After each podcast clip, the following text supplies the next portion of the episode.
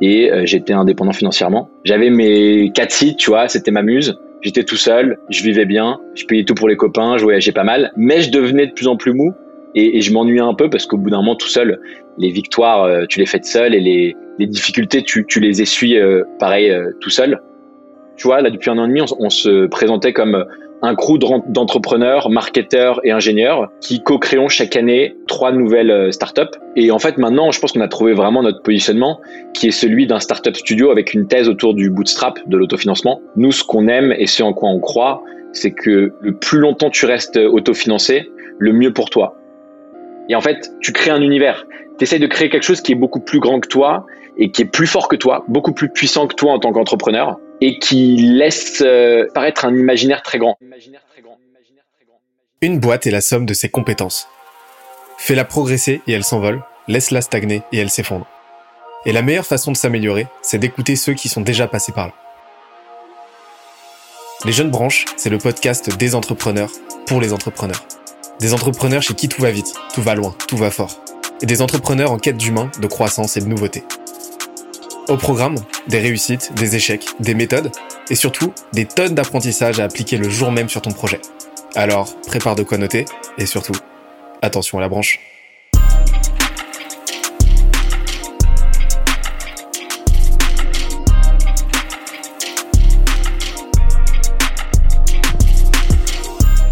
Cette semaine, je reçois Maxime Blondel, CEO de The Secret Company, le studio spécialisé dans le lancement et le développement de startups autofinancées.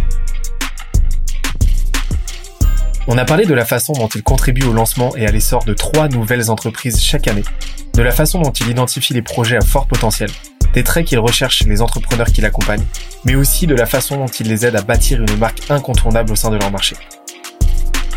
Le tout avec ses meilleurs conseils et bonnes pratiques en marketing, entrepreneuriat, branding et recrutement. D'ailleurs, l'épisode est tellement dense qu'on a fait un PDF récapitulatif. Pour l'obtenir, on se donne rendez-vous sur scalesia.co, s c a l e z i a.co. Dernière chose, si tu aimes nos podcasts, n'oublie pas que les meilleures façons de nous soutenir, c'est de nous laisser une note sur la plateforme de ton choix, un petit commentaire, ça fait toujours plaisir, et d'en parler autour de toi. Let's go il y a environ deux ans, j'avais une émission live sur YouTube avec Shubham Sharma, qui depuis est devenu une star incontestée du YouTube Game. On le salue. Et le credo, en fait, c'était qu'on invitait des marketeurs, des entrepreneurs, euh, des sales pour échanger avec eux sur une thématique précise. Et on avait reçu, parmi les invités de cette première et unique saison, Maxime Blondel, qui était venu nous parler à l'époque d'un de son nouveau projet naissant. Ça faisait quelques mois qu'il l'avait lancé qui s'appelait qui s'appelle toujours euh, The Secret Company. Et il nous avait déroulé une vision super intéressante, super euh, inspirante, super ambitieuse aussi. Il nous en parlera bien mieux que moi de lancer trois startups, trois boîtes par an. C'était super ambitieux, mais le fait est qu'aujourd'hui, il s'en est plutôt bien sorti parce que le pari est tenu. Et j'ai le plaisir de recevoir une nouvelle fois Maxime, cette fois-ci bah, dans les jeunes branches. Comment ça va, Maxime?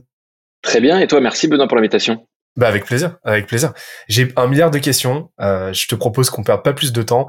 Moi, je suis très très curieux que tu me m'expliques euh, ton parcours en fait. Pourquoi? Parce que bah, lancer un projet euh, aussi iconoclaste, tu vois, et aussi ambitieux, ça résulte à mon sens d'un parcours qui qui doit être haut en couleur. Est-ce que tu peux nous en dire un petit peu plus sur voilà rapidement ta bio en fait, qu'on situe un peu le personnage?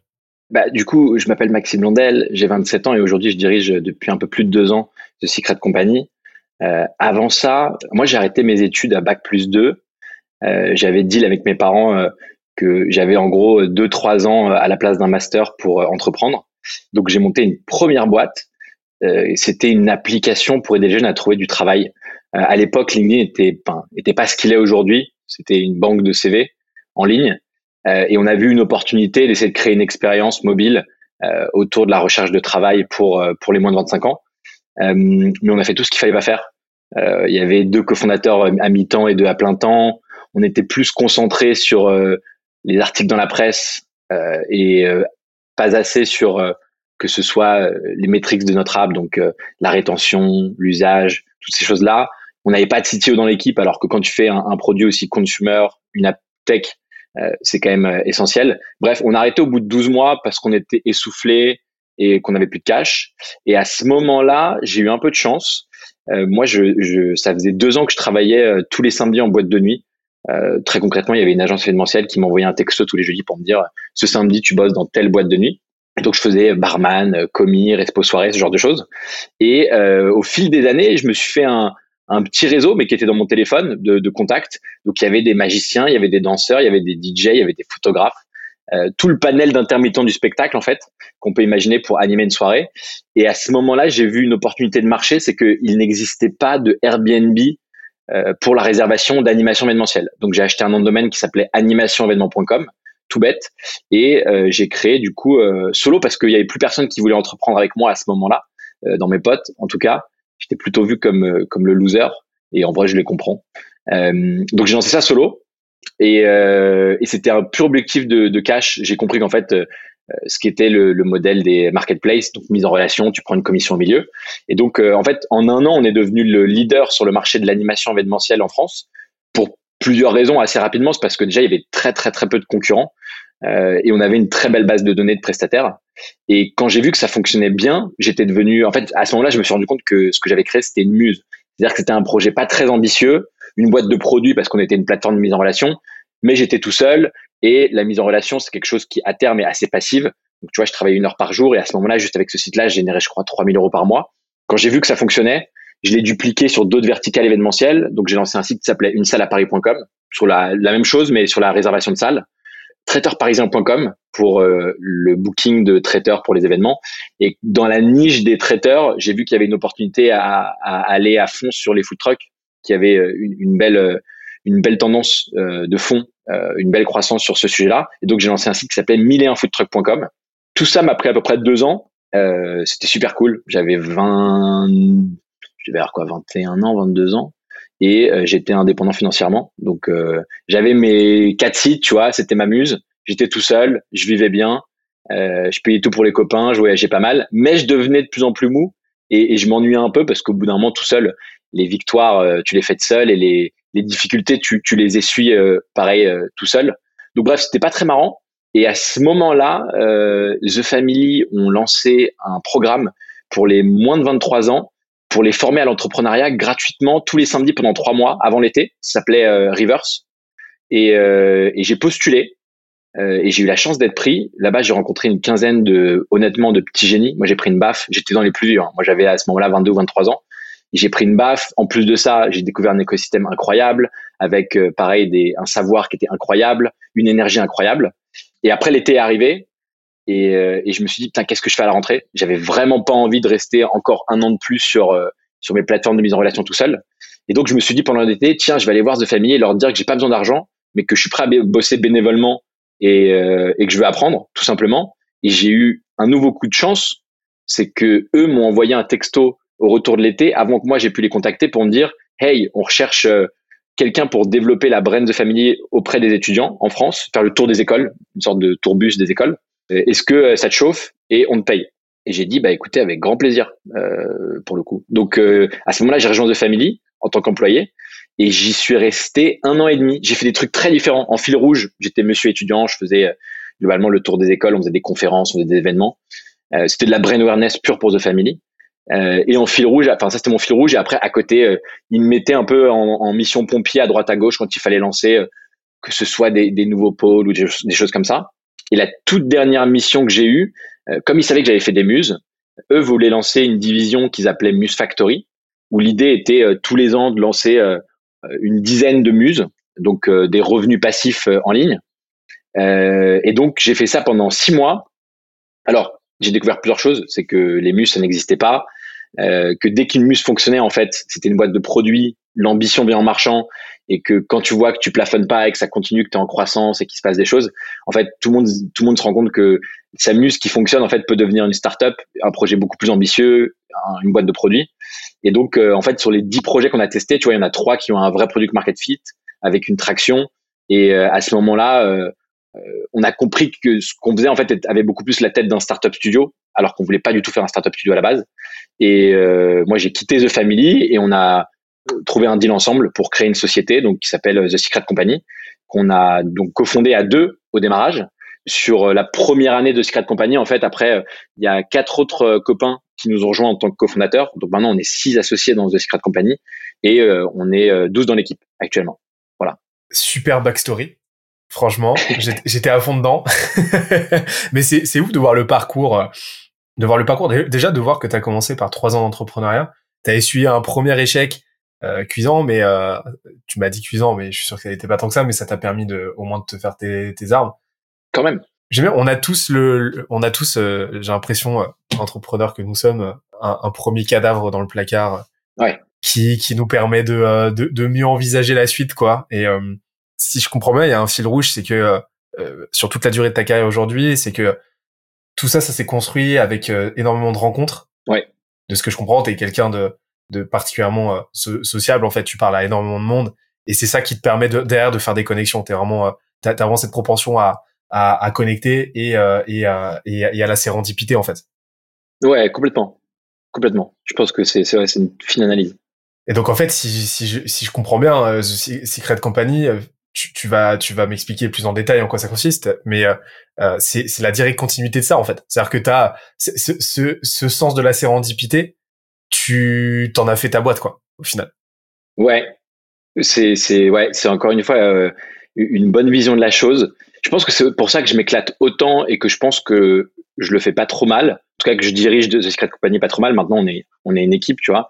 Mais c'est vrai que je m'imaginais pas du tout faire ça de ma vie euh, je suis vraiment tombé dessus par hasard au fil des rencontres et au, fait, au fil des itérations. On voulait pas du tout faire un startup studio.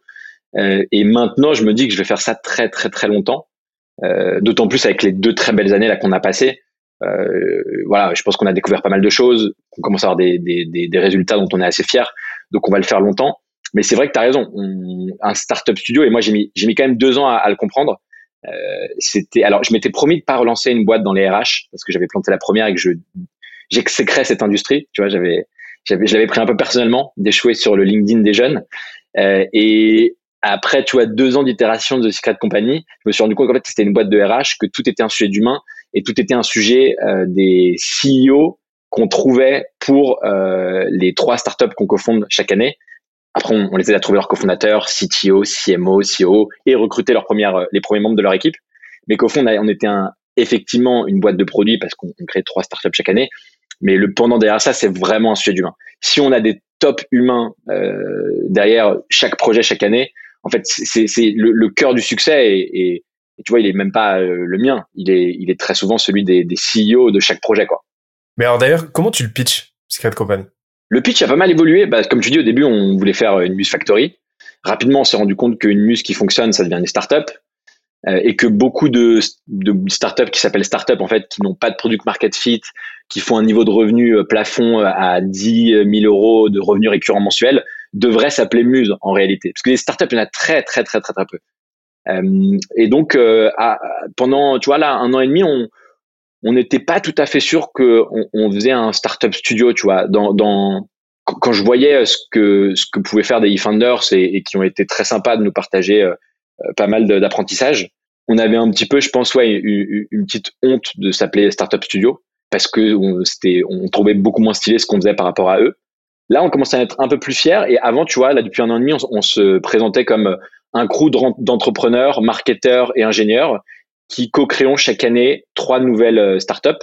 Et en fait, maintenant, je pense qu'on a trouvé vraiment notre positionnement, qui est celui d'un startup studio avec une thèse autour du bootstrap, de l'autofinancement. Nous, ce qu'on aime et ce en quoi on croit, c'est que le plus longtemps tu restes autofinancé, le mieux pour toi. Pour plusieurs raisons, c'est que l'autofinancement, on trouve que ça a plein de vertus. Euh, déjà de rester indépendant, d'avoir de compte à rendre à personne. Euh, ensuite, ça te permet, tu vois, trouver son produit market fit et débloquer de l'attraction. C'est pas uniquement une histoire de euh, produits et de clients. Ce qui est caché derrière, c'est euh, un entrepreneur mature qui s'est trouvé entre guillemets, qui a, qui se connaît bien, qui, euh, qui a vécu pas mal de choses, euh, un entrepreneur derrière aussi qui euh, va savoir quels sont les bons cofondateurs pour lui et les gens avec qui il pourrait pas cofonder de boîte. Et ça, tu l'apprends dans le dur, tu l'apprends en testant.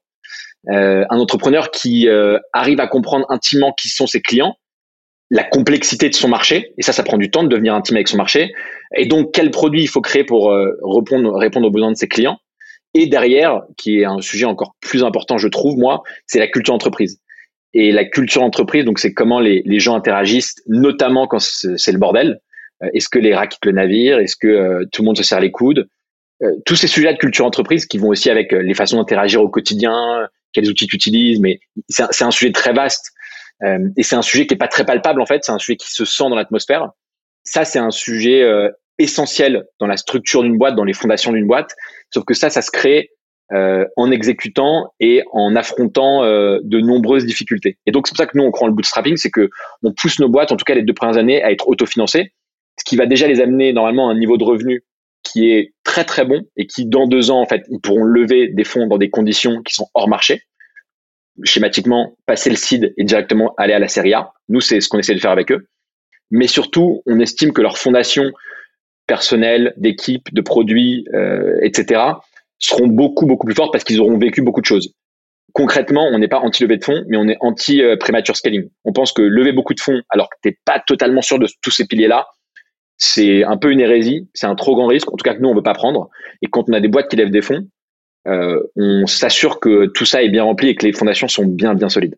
C'est-à-dire que le problème avec la majeure, une grande partie des levées de fonds, euh, c'est que elles sont là pour compenser un manque de compétences en interne en fait. Et euh, un manque de compétences, un manque d'expérience en fait. Je sais pas ce que c'est ta vision par rapport à ça. Moi, c'est un petit peu la lecture que j'en ai. Tu vois, quand tu lèves très tôt, euh, tu vois justement, euh, et c'est pour accélérer un processus d'apprentissage de ton marché, un processus de montée en compétences en interne, que par la voie de l'autofinancement, tu serais obligé de poursuivre à la dure en fait alors c'est quand même très souvent un sujet de, de salaire. Euh, quand les gens arrivent au bout de leur euh, pôle emploi ou même de leur, leur épargne, c'est ça qui les fait lever. Maintenant, il y a des boîtes qui, qui, lèvent pour les très bonnes raisons et qui ont des fondations très solides. Hein. Euh, je pense qu'il faut faut pas pointer tout le monde du doigt. Euh, globalement, les investisseurs sont des gens intelligents et quand ils donnent, quand ils donnent de l'argent, euh, il y a des bonnes raisons derrière. Maintenant, est-ce que le marché est un peu fou en ce moment? Est-ce qu'il y a des gens qui ne devraient pas lever des fonds et qui arrivent à enlever? Ça, je te le confirme. Moi, je le vois au quotidien. Euh, mais en fait, lever des fonds, c'est du fuel pour euh, faire accélérer ta voiture et espérer qu'elle devienne un camion sur la route. Je, je suis pas contre, mais je, en tout cas, c'est peut-être très utopiste, mais je suis persuadé qu'avec beaucoup de créativité, et je pense que c'est notre spécialité chez The Secret Company, on aurait pu aussi dire qu'on n'est pas un bootstrap startup studio, mais un creative startup studio, en étant très créatif, et on l'a vu, il y a des boîtes autofinancées qui arrivent à ne pas lever des fonds et avoir des croissances impressionnantes, même si c'est des cas, pour le coup, qui sont minoritaires et qui sont des anomalies marché quasiment. Je suis persuadé qu'avec de la créativité, tu peux aller chercher cette croissance euh, euh, exponentielle que, que cherchent les startups, mais qui, on va pas se mentir, est beaucoup plus facile quand tu as de l'argent et que tu peux recruter des talents, investir en marketing. Mais maintenant, et c'est pour ça que nous, on, ne lève jamais avant un product market fit certain, c'est que il y a des boîtes qui lèvent pour valider leur product market fit. Moi, je pense intimement que l'argent ne te permet pas de, de le de, trouver un product market fit l'argent permet d'accélérer et donc probablement de débloquer plus, plus intensément la traction, ce qu'on appelle. Mais pour trouver ton product market fit, il faut le dire en plus, il faut le dire et personne n'en parle, il faut beaucoup de chance. Euh, c'est un peu comme, euh, tu vois, euh, il y a beaucoup de, d'avancées dans la recherche qui se sont faites par des erreurs de laboratoire. Beaucoup, beaucoup plus qu'on pense. Je trouve que les startups, il y a une, il y a une vraie, il y a, il y a, il y a, il y a une vraie métaphore là-dedans. moi, j'ai vu des entrepreneurs qui itère, itère, itère, et qu'en fait, c'est euh, un client mécontent ou un gros contrat qui saute, qui en fait te met au pied du mur, mais surtout qui te fait réaliser des choses. Et c'est à ce moment-là que tu trouves ton product market fit. Donc il faut de la chance en fait, et il faut être prêt à affronter les, les murs que tu vas te prendre dans la gueule. Et l'argent en soi euh, ne t'aide pas trop à ça. Hein. Ça c'est toi et ta psychologie, ton mental et ta résilience. Donc en fait, vous êtes là en mode sidekick pour euh, aider vos entrepreneurs à, faire face à cette période qui peut être assez éprouvante en fait. Donc à la fois dans les hauts et à la fois dans les bas. Est-ce que tu peux me donner quelques exemples de, boîtes que vous avez montées là au cours des deux dernières années, qu'on se figure un petit peu? Euh, Ouais, bah, je, vais te citer euh, celle de, de, cette année, dont les batchs sont en cours, parce qu'honnêtement, euh, on en est très très fiers, euh, pour plein de raisons que je pourrais te détailler, mais on, tu vois, on a fait une très très belle première année avec The Secret Company. La deuxième a été un peu plus en dents de. On a testé des choses, parce qu'on voulait encore itérer. Euh, du coup, tu testes des choses pour itérer. Et euh, on a compris des choses, mais on n'a pas fait une superbe deuxième année. On a fait une bonne deuxième année, mais vraiment sans plus. Et là, on est en train de faire de très très loin notre euh, notre meilleure année ever. Déjà, ça se ressent dans les chiffres de ces trois projets-là, mais surtout dans la qualité des entrepreneurs, malgré leur jeunesse, tu vas voir, est incroyable. Et les, là, tu vois, elles ont toutes recruté un peu les, les cinq premiers employés de leur boîte. Donc, tu vois, elles commencent toutes à être entre 5 et 10 personnes. Moi, je, je, je, passe quand même beaucoup de temps avec ces first employees. Honnêtement, je suis impressionné de la culture de chacune de ces entreprises et de et des, équipes en fait, des humains qui sont derrière. Et ça, c'est un très très bon signal. Quant à ça, derrière, le produit il évolue, le pricing il évolue. Donc on a on co-créé une boîte qui s'appelle euh, Freeland. Donc euh, en, en, quelques mots, Freeland euh, aide les créateurs de contenu à devenir beaucoup plus indépendants. Euh, et concrètement, elle leur propose de ne plus faire de placement de produits, mais d'arriver à vivre de ce dont elles aiment, c'est-à-dire leur création de contenu, leur savoir, leur talent. Et donc, par exemple, disons qu'il y a un créateur de contenu qui est monteur vidéo, de talent, tu vois, qui fait ses vidéos sur YouTube et qui explique euh, comment il fait pour monter de la vidéo avec des effets spéciaux euh, rapidement, etc. Euh, Freeland va co-créer avec lui une école en ligne et euh, c'est des écoles qui, tu vois, vont être le ticket d'entrée va être entre 500 et 3000 500 euros et 3000 euros. Et, et en bref, Freeland co-crée des online schools avec des créateurs de contenu. C'est c'est en train de cartonner. Ils sont impressionnants. juste pour te donner un chiffre comme ça, euh, donc ils font ils, ils, font de la vente via webinar pour remplir ces, ces écoles en ligne. Euh, la semaine dernière, euh, une de leurs online schools en un webinar avec 3000 euros d'ad spend a généré 50 000 euros de, de revenus. Ça veut dire qu'il y a à peu près une trentaine d'étudiants qui ont décidé de payer 2500 euros pour rentrer dans l'école en ligne. Et les NPS des écoles sont très très bons aussi, tu vois. Ils créent des brands d'écoles qui sont vraiment intéressantes sur des, en plus des skills du futur. Donc ça va être euh, tu vois, le montage vidéo, euh, le développement euh, Python, toutes ces choses-là. Donc, je pense que, alors, l'histoire le dira, mais je les vois bien écrire le futur de l'éducation et également proposer une alternative de revenus très très intéressante aux créateurs de contenu, aux influenceurs. Mais pas les influenceurs télé-réalité, tu vois, les influenceurs qui sont knowledge based comme on l'appelle, donc qui ont un savoir rare ou une compétence rare. Ça, pour le coup, là, ça cartonne. Donc, Corentin et Sacha, qui sont les, les, euh, deux, euh, les deux cofondateurs, euh, Corentin a 23 ans, Sacha en a 18. et aucun des deux ne fait, fait son âge, physiquement comme mentalement. Donc, on est très, très impressionné par... et ils ont galéré, hein. franchement, ils ont galéré six mois. Hein. Ils ont failli arrêter. Et finalement, ça s'est débloqué à un moment. Ils ont compris. comme souvent, ça se passe chez nous. On a également Alchemist Labs, euh, qui euh, a une ambition euh, qu'on kiffe. Alchemist Lab veut créer un Pixar, mais de la 3D NFT. Très concrètement, leur constat, c'est que d'un côté, tu as des studios de gaming qui font de la 3D dont la qualité est excellente, la qualité de production, mais qui sont anti-NFT, parce que tu vois, c'est un peu taxi vs Uber. Je sais pas pourquoi, mais ils sont anti-NFT, ces studios-là. de l'autre côté, tu as des studios de 3D qui sont principalement à Dubaï, qui font des, que des NFT, dont la qualité 3D, on va se le dire, est claquée au sol. Et, euh, donc, ils ont vu une opportunité de marché là-dedans, qui est de, euh, de faire un studio 3D NFT, mais qui est de très très grande qualité, avec une vision, c'est effectivement à la fois euh, travailler pour des clients qui payent cher pour qu'on leur fasse leur 3D NFT, mais également avoir leur propre production interne comme une boîte de production X ou Y, hein, Pixar, Netflix, H2O Production euh, pour de Cyril Hanouna, etc. Et donc ils font leur propre création 3D euh, NFT. Euh, et leur, ce que je trouve intéressant, c'est que eux pensent par exemple que le prochain Naruto, ce sera un Naruto 3D financé grâce à la technologie NFT. Et, et, donc voilà. Alors c'est pas une pure startup, hein, c'est mi-service, mi-produit pour l'instant, mais en, tout cas les chiffres, bah tu vois, mois numéro un, ils font euh, 500 000 euros de chiffre d'affaires. Ah oui quand même. Donc euh, ça va, ouais. ouais c'est un assez bon signal. Et tu vois, l'équipe, là où ils masterisent, c'est que, euh, je vais pas te dire leur secret, mais ils ont trouvé le moyen de détecter, euh, attirer et recruter les meilleurs 3D artistes de la place. Donc ça, pour le coup, c'est leur grosse, grosse force. Et euh, la dernière boîte, donc qui s'appelle euh, Eudemonia Holdings. Alors pour le coup, Alchemist Lab, du coup, pour l'instant, c'est deux cofondateurs, c'est Sylvain et Vince. Sylvain a 21 ans et Vince en a 22, je crois. Ils sont pareil impressionnants. Et la troisième boîte, du coup, s'appelle Eudemonia Holdings, qui euh, développe des outils pour amener beaucoup plus de sécurité dans ce qu'on appelle la finance décentralisée. Donc, c'est une boîte Web3, euh, ce qu'on appelle la DeFi, la finance décentralisée. Et euh, Eudemonia a créé trois outils, trois SaaS, qui aident les investisseurs dans la finance décentralisée à prendre de bien meilleures décisions. Le premier s'appelle Stay Safu, qui est basé sur la sur Binance, la BSC, et tu vois, Stay Safu, c'est un outil qui fait 200 000 utilisateurs jour, quand même. Ça a été lancé il y a 10 mois. Et depuis, ils ont lancé deux nouveaux outils. Donc, il y a SafeTin, SafeTin.com, qui est l'évolution de StaySafu et qui est pas uniquement focus sur Binance, mais beaucoup plus global sur euh, sur la, la, finance décentralisée. Et là, le dernier qui sort, c'est euh, s'appelle Mobula, Mobula.finance.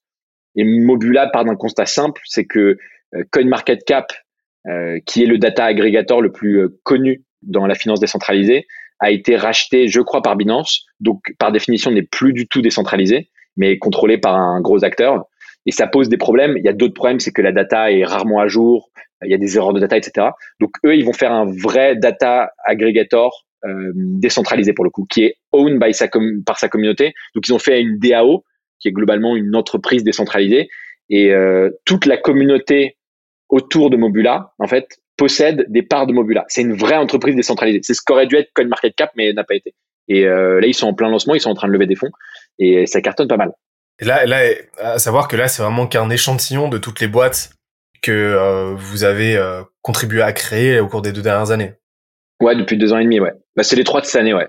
Les trois de cette année, parce que il y en a, il y en a un paquet. Au total, vous en avez combien aujourd'hui? Au total, alors la première année, on en a fait trop parce que du coup, il y avait Mus Factory, on en a démarré 10 et, et du coup, ça, on en, on, a, on en faisait trop, très clairement. Euh, et du coup, au total, au portfolio, on a 12 sociétés. Ça commence à, ça commence à faire pas mal. Et à savoir que là, tu m'as dit qu'en ce moment, en ce moment même, tu es en Grèce, dans une maison. Ouais. En plein sprint pour le lancement d'une prochaine boîte en fait pour aider un entrepreneur euh, de, de, votre portefeuille. Alors je sais pas si c'est euh, si c'est un lancement euh, en cours, euh, si c'est une boîte qui va être lancée prochainement ou si elle a déjà été lancée, euh, mais c'est pour montrer que vraiment, enfin, vous mouillez le maillot aux côtés aux côtés de vos entrepreneurs et que vous exécutez quoi. Vous êtes pas vous êtes pas là dans les limbes en mode tour d'ivoire et on est là pour pour choper des dividendes et non vous y allez quoi. Non, non, on, a un métier en fait que bah, le modèle de startup studio est très très peu connu parce qu'il y en a très peu qui jouent à ce jeu. Les gens connaissent plus les incubateurs ou les accélérateurs qui là, pour le coup, sont plus des, des conseillers, des advisors, mais qui prennent des parts minoritaires des sociétés, donc tu vois 5% en général, entre 3 et 7%. Nous, on a un vrai rôle de, un vrai métier de créateur quoi. Euh, là, les trois, les trois, euh, les trois boîtes que je t'ai citées, on est à l'initiative des, euh, des trois idées. Alors parfois les idées pivotent, mais on est à l'initiative des trois idées. On était là le, le jour zéro c'est nous qui trouvons le CEO euh, pour euh, chaque société. On l'aide à trouver ses cofondateurs, puis à recruter euh, le premier cercle d'équipe. On l'aide à trouver son produit market fit. Donc ça passe par mettre les mains dans le cambouis, hein, appeler les prospects potentiels, les, les faire devenir clients, designer les produits, améliorer les produits. Et ça passe par beaucoup d'autres choses qui sont des sujets humains. C'est faire grandir les gens sur tous ces sujets de maturité entrepreneuriale euh, leur faire gagner du temps sur tous ces sujets-là, leur, leur, essayer de leur transmettre nous notre savoir le plus rapidement possible pour que eux gagnent deux trois ans en fait de knowledge. Euh, là effectivement on est en Grèce pour un sprint bah, avec Eudemonia Holdings euh, qui avec son outil Mobula est en train de lever des fonds. Donc il y a un vrai besoin à la fois de design produit, d'accélérer sur le design produit pour sortir le produit le plus rapidement possible, mais également de, de lever des fonds en parallèle. Donc là on est 10 jours euh, en Grèce à Zakynthos pour ça. Mais je te confirme que ouais, on mouille, le maillot à, à, des, on est obligé, on est obligé. Hein tu vois, on me demande souvent euh, comment on fait pour euh, faire un startup studio, parce que j'ai deux trois copains qui ont essayé et qui n'ont pas continué parce que ça ça fonctionnait pas. Il faut le dire, on a eu beaucoup de chance. Il faut le dire, on a été très bien euh, accompagné par The Family qui nous ont donné beaucoup de clés, qui nous ont, on va dire, vraiment sauvé les fesses. Disons deux fois où moi j'ai voulu arrêter ou alors ça se passait mal. Tu vois, je, je voyais pas le bout, j'étais fatigué. Mais aussi, je pense que je pense qu'on on, mouille le maillot, quoi. On mouille le maillot à tel point qu'on répond la nuit aux entrepreneurs. C'est c'est euh, c'est ça qui est presque un peu trop intense. Je sais pas combien de temps moi et les équipes on va tenir euh, à faire ce jeu-là, mais c'est du 24-24, c'est-à-dire euh, créer une boîte c'est fatigant, mais quand on, tous les ans t'en recrées deux trois nouvelles, waouh, ça s'arrête jamais quoi. C'est quand tu penses que quand tu penses que t'es, tu vas pouvoir un peu prendre des vacances. Au final, et on n'en parle pas, mais tu vois, il y a aussi des sujets de mental health ou de ou de comment vont les entrepreneurs monter une startup, c'est beaucoup de chaos, beaucoup d'inconnus, beaucoup de doutes. moi, je prends le décolle la nuit parfois quand les entrepreneurs euh, ont envie de pleurer et ont besoin d'une épaule parce qu'ils veulent arrêter, tu vois. Et on a aussi parfois ce rôle qui est euh, difficile à difficile à expliquer et c'est du c'est du cas par cas, c'est de la sensibilité. Mais euh, quand il y a des entrepreneurs qui veulent arrêter, quand nous on est convaincus qu'ils vont y arriver, on a aussi ce rôle de leur dire non, non, je plus, enfin, vraiment continue. Je te, on, va être là, mais tu, tu, tu, le regretteras pas. Et on a plein d'entrepreneurs, même nous les premiers avec The Secret Company, où dans ton aventure, parfois, tu as envie d'arrêter, d'arrêter, quoi. Tu es fatigué. Et, et, nous, on est là pour être ce, ce soutien psychologique, quoi. Ça doit pas être de tout repos, c'est sûr. Je te, je te confirme. et, euh, et, puis oui, parce que là, ouais, t'as atteint un niveau, en fait, de proximité et t'as atteint un niveau, euh, un niveau de, euh, un niveau dans l'exécution aussi, sein des boîtes, qui fait qu'à un moment donné, t'es, euh, bah, Secret Company, c'est un, limite un cofondateur à part entière, avec tout ce que ça implique. Et, euh, et justement, en fait, vu que tu es proche de l'exécution, moi, ça m'intéresse qu'en fait, qu'on qu'on qu'on discute un petit peu maintenant du, du choix de, de l'opérationnalité de ce, de, de, de ce truc-là. C'est-à-dire que tu vois, un entrepreneur qui vient, vous discutez, vous le sélectionnez, il y a un fit humain, il y a un fit au niveau de, de l'idée, ça signe, euh, ce Secret, Secret Company prend des parts, comme tu me l'as dit, l'objectif c'est de les faire accélérer, autofinancement idéalement jusqu'à jusqu'à la série A, voire au-delà. Euh, moi, ce qui, voilà, moi ce que je te propose en fait, c'est qu'on utilise euh, notre notre modèle chez chez Skelesia. Tu sais, je t'en ai parlé en off. Euh, c'est le modèle des cinq piliers pour comprendre un petit peu comment euh, tu structures les boîtes. tu vois, chez Skelesia, on, on, on a remarqué, on a remarqué que que toute boîte qui se structure et qui prospère va systématiquement avoir une, un développement homogène autour de cinq briques élémentaires qui sont bah, leur marketing, on détaillera ensuite, leurs produits, leurs revenus, leur growth et ensuite leur système entrepreneurial. Moi, ce que je propose, ouais, c'est qu'on utilise ce modèle-là pour aller un petit peu décortiquer votre méthode en fait, euh, la façon dont vous les aidez et comment en fait, euh, comment en fait, euh, bah, vous vous permettez à des boîtes bourgeonnantes d'éclore et, euh, et euh, d'atteindre bah, des perfs telles que celles que tu m'as décrites, euh, qui sont euh, qui sont absolument folles quoi. Est-ce que ça te dit? Oui, avec plaisir, bien sûr. Let's go. Moi, ce que je te propose, c'est qu'on commence par la partie marketing. Tu vois, marketing chez nous, c'est euh, c'est quatre points. C'est premièrement ton positionnement. Tu vois, comment tu te positionnes, comment tu euh, comment ensuite tu te brandes, donc la partie branding. Tu vois, comment est-ce que tu te crées une image de marque forte qui va propulser ce positionnement? Comment tu te distribues? Donc, comment tu vas distribuer ton branding, comment tu vas te distribuer de sorte à générer du lead sur le court terme. Et après, toute la partie étude de marché pour rester en, euh, rester en veille, etc. Et c'est ce qui va poser un petit peu la brique, euh, poser un petit peu les bases derrière de, euh, de ta croissance, parce que ça te permet d'avoir une assise, une place de choix au sein de ton marché. Moi, en fait, j'aimerais bien faire un peu d'une pierre deux coups, tu vois, c'est-à-dire discuter non seulement du marketing de Secret Company et en même temps discuter bah, de la façon dont tu les aides, à, dont tu aides tes boîtes à se marketer. Déjà, Secret Company, comment est-ce que vous avez choisi de vous, positionner? Enfin, c'est une question très, c'est une question très complexe, mais comment est-ce que, tu vois, comment est-ce que tu t'es dit, est-ce que tu m'as pas dit tout à l'heure de votre positionnement qui a évolué euh, Ça a été quoi la logique derrière ça pour toi?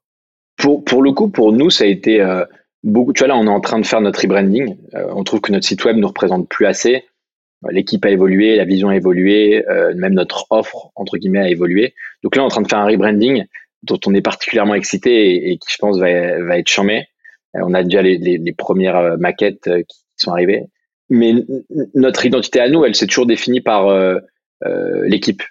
Euh, tu vois, ce qui nous a, en fait, on, on, on l'a plus, pour le coup, vu qu'on n'avait pas du tout dit, à la base, on voulait pas faire un startup studio. Donc, on s'est pas posé autour de la table en mode, ce serait quoi le notre branding idéal pour un startup studio? C'est quoi l'histoire qu'on raconte derrière? Nous, pour le coup, en plus, on, on s'est pas, on s'est pas énormément concentré sur nous. Tu vois, on était euh, pris dans le flot euh, des, des, des, boîtes qu'on co-créait. On s'est beaucoup plus concentré sur elles. Donc, on n'a pas fait un énorme travail sur notre branding pour l'instant. Là, on est en train de rebrander. On est en train de chacun lancer nos chaînes YouTube, euh, développer nos comptes LinkedIn, etc. On, on l'avait jamais fait le travail auparavant. Donc, par contre, ce que je peux te dire, c'est que là, pour la rebranding qui est en cours et qui va être en ligne très bientôt, on a pris les, les feedbacks de, euh, du marché.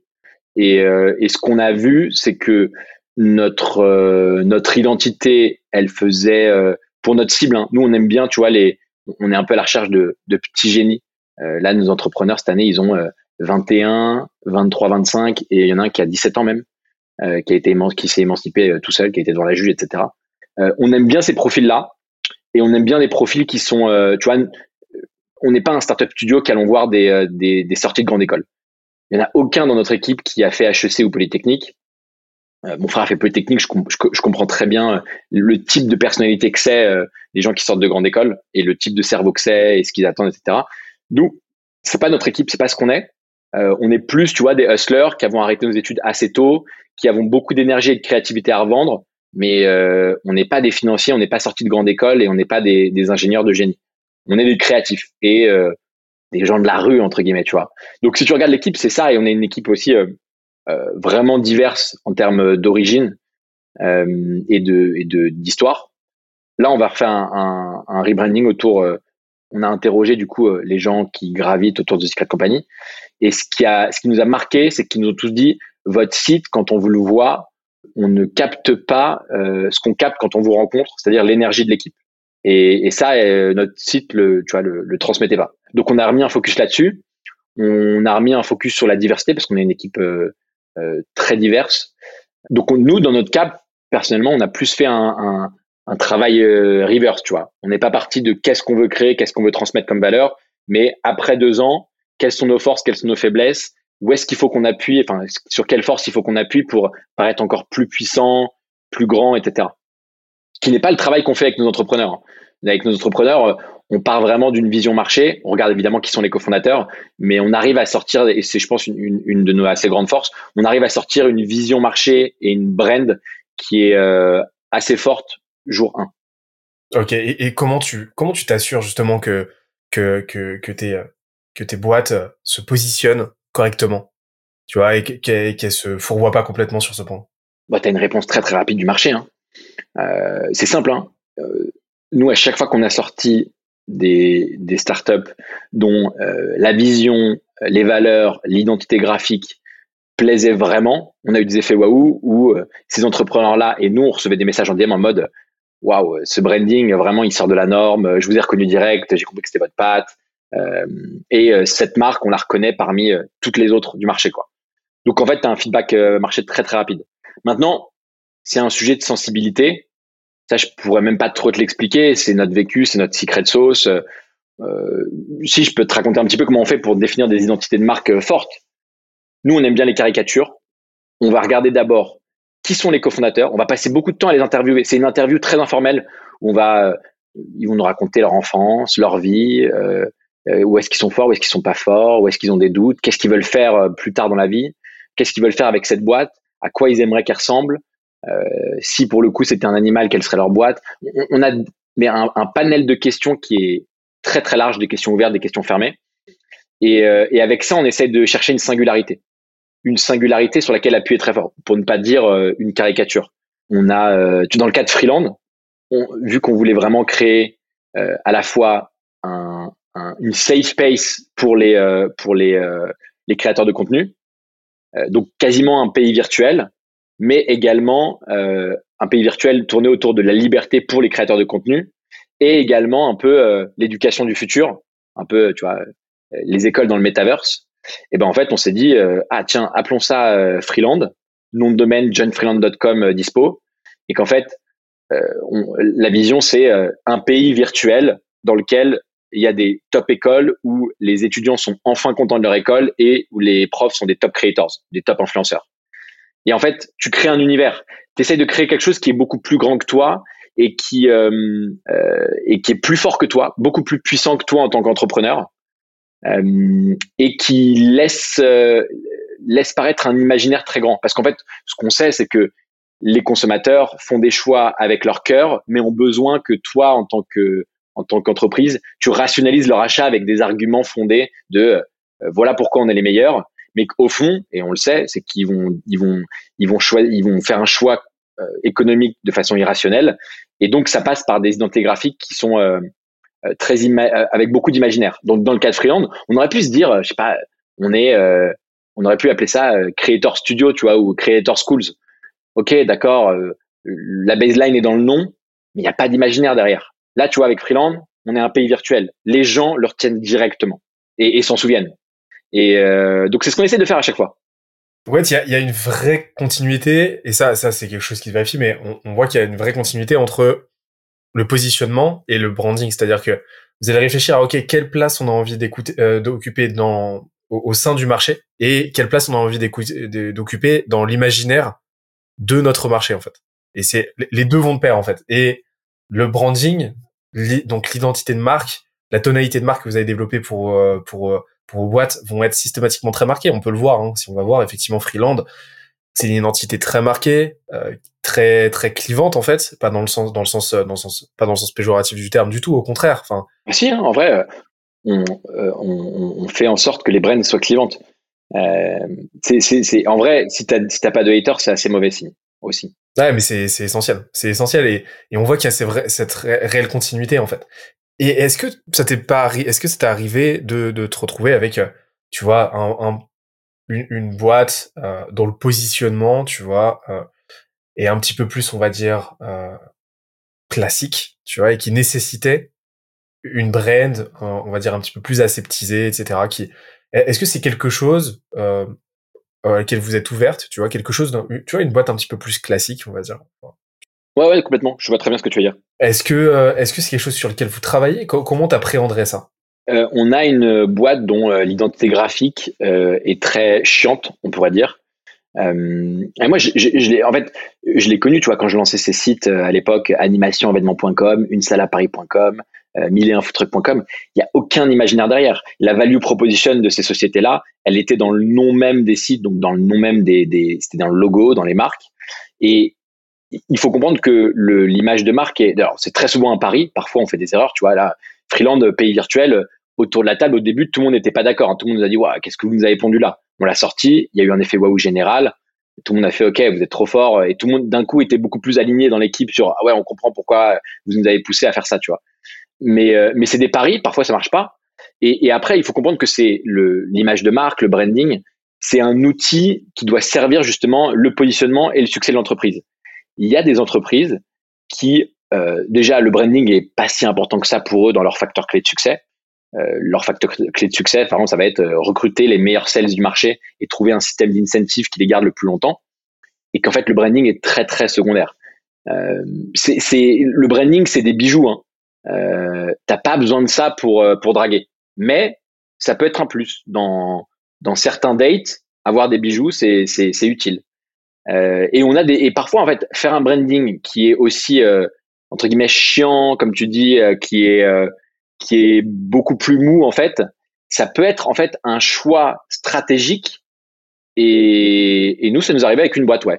Et on est arrivé comme ça, on a dit, écoutez, euh, on pense que essayer de créer un imaginaire, ça créerait trop de complexité. Vous avez déjà un sujet complexe, donc qui dit sujet complexe dit un grand un grand besoin d'éducation marché. Et dans le dans le cas de cette boîte là, on a décidé de, de faire un, un branding qui était simplissime, voire très chiant. Et, comment tu fais pour créer un imaginaire? C'est vous avez un vous avez une méthode pour ça?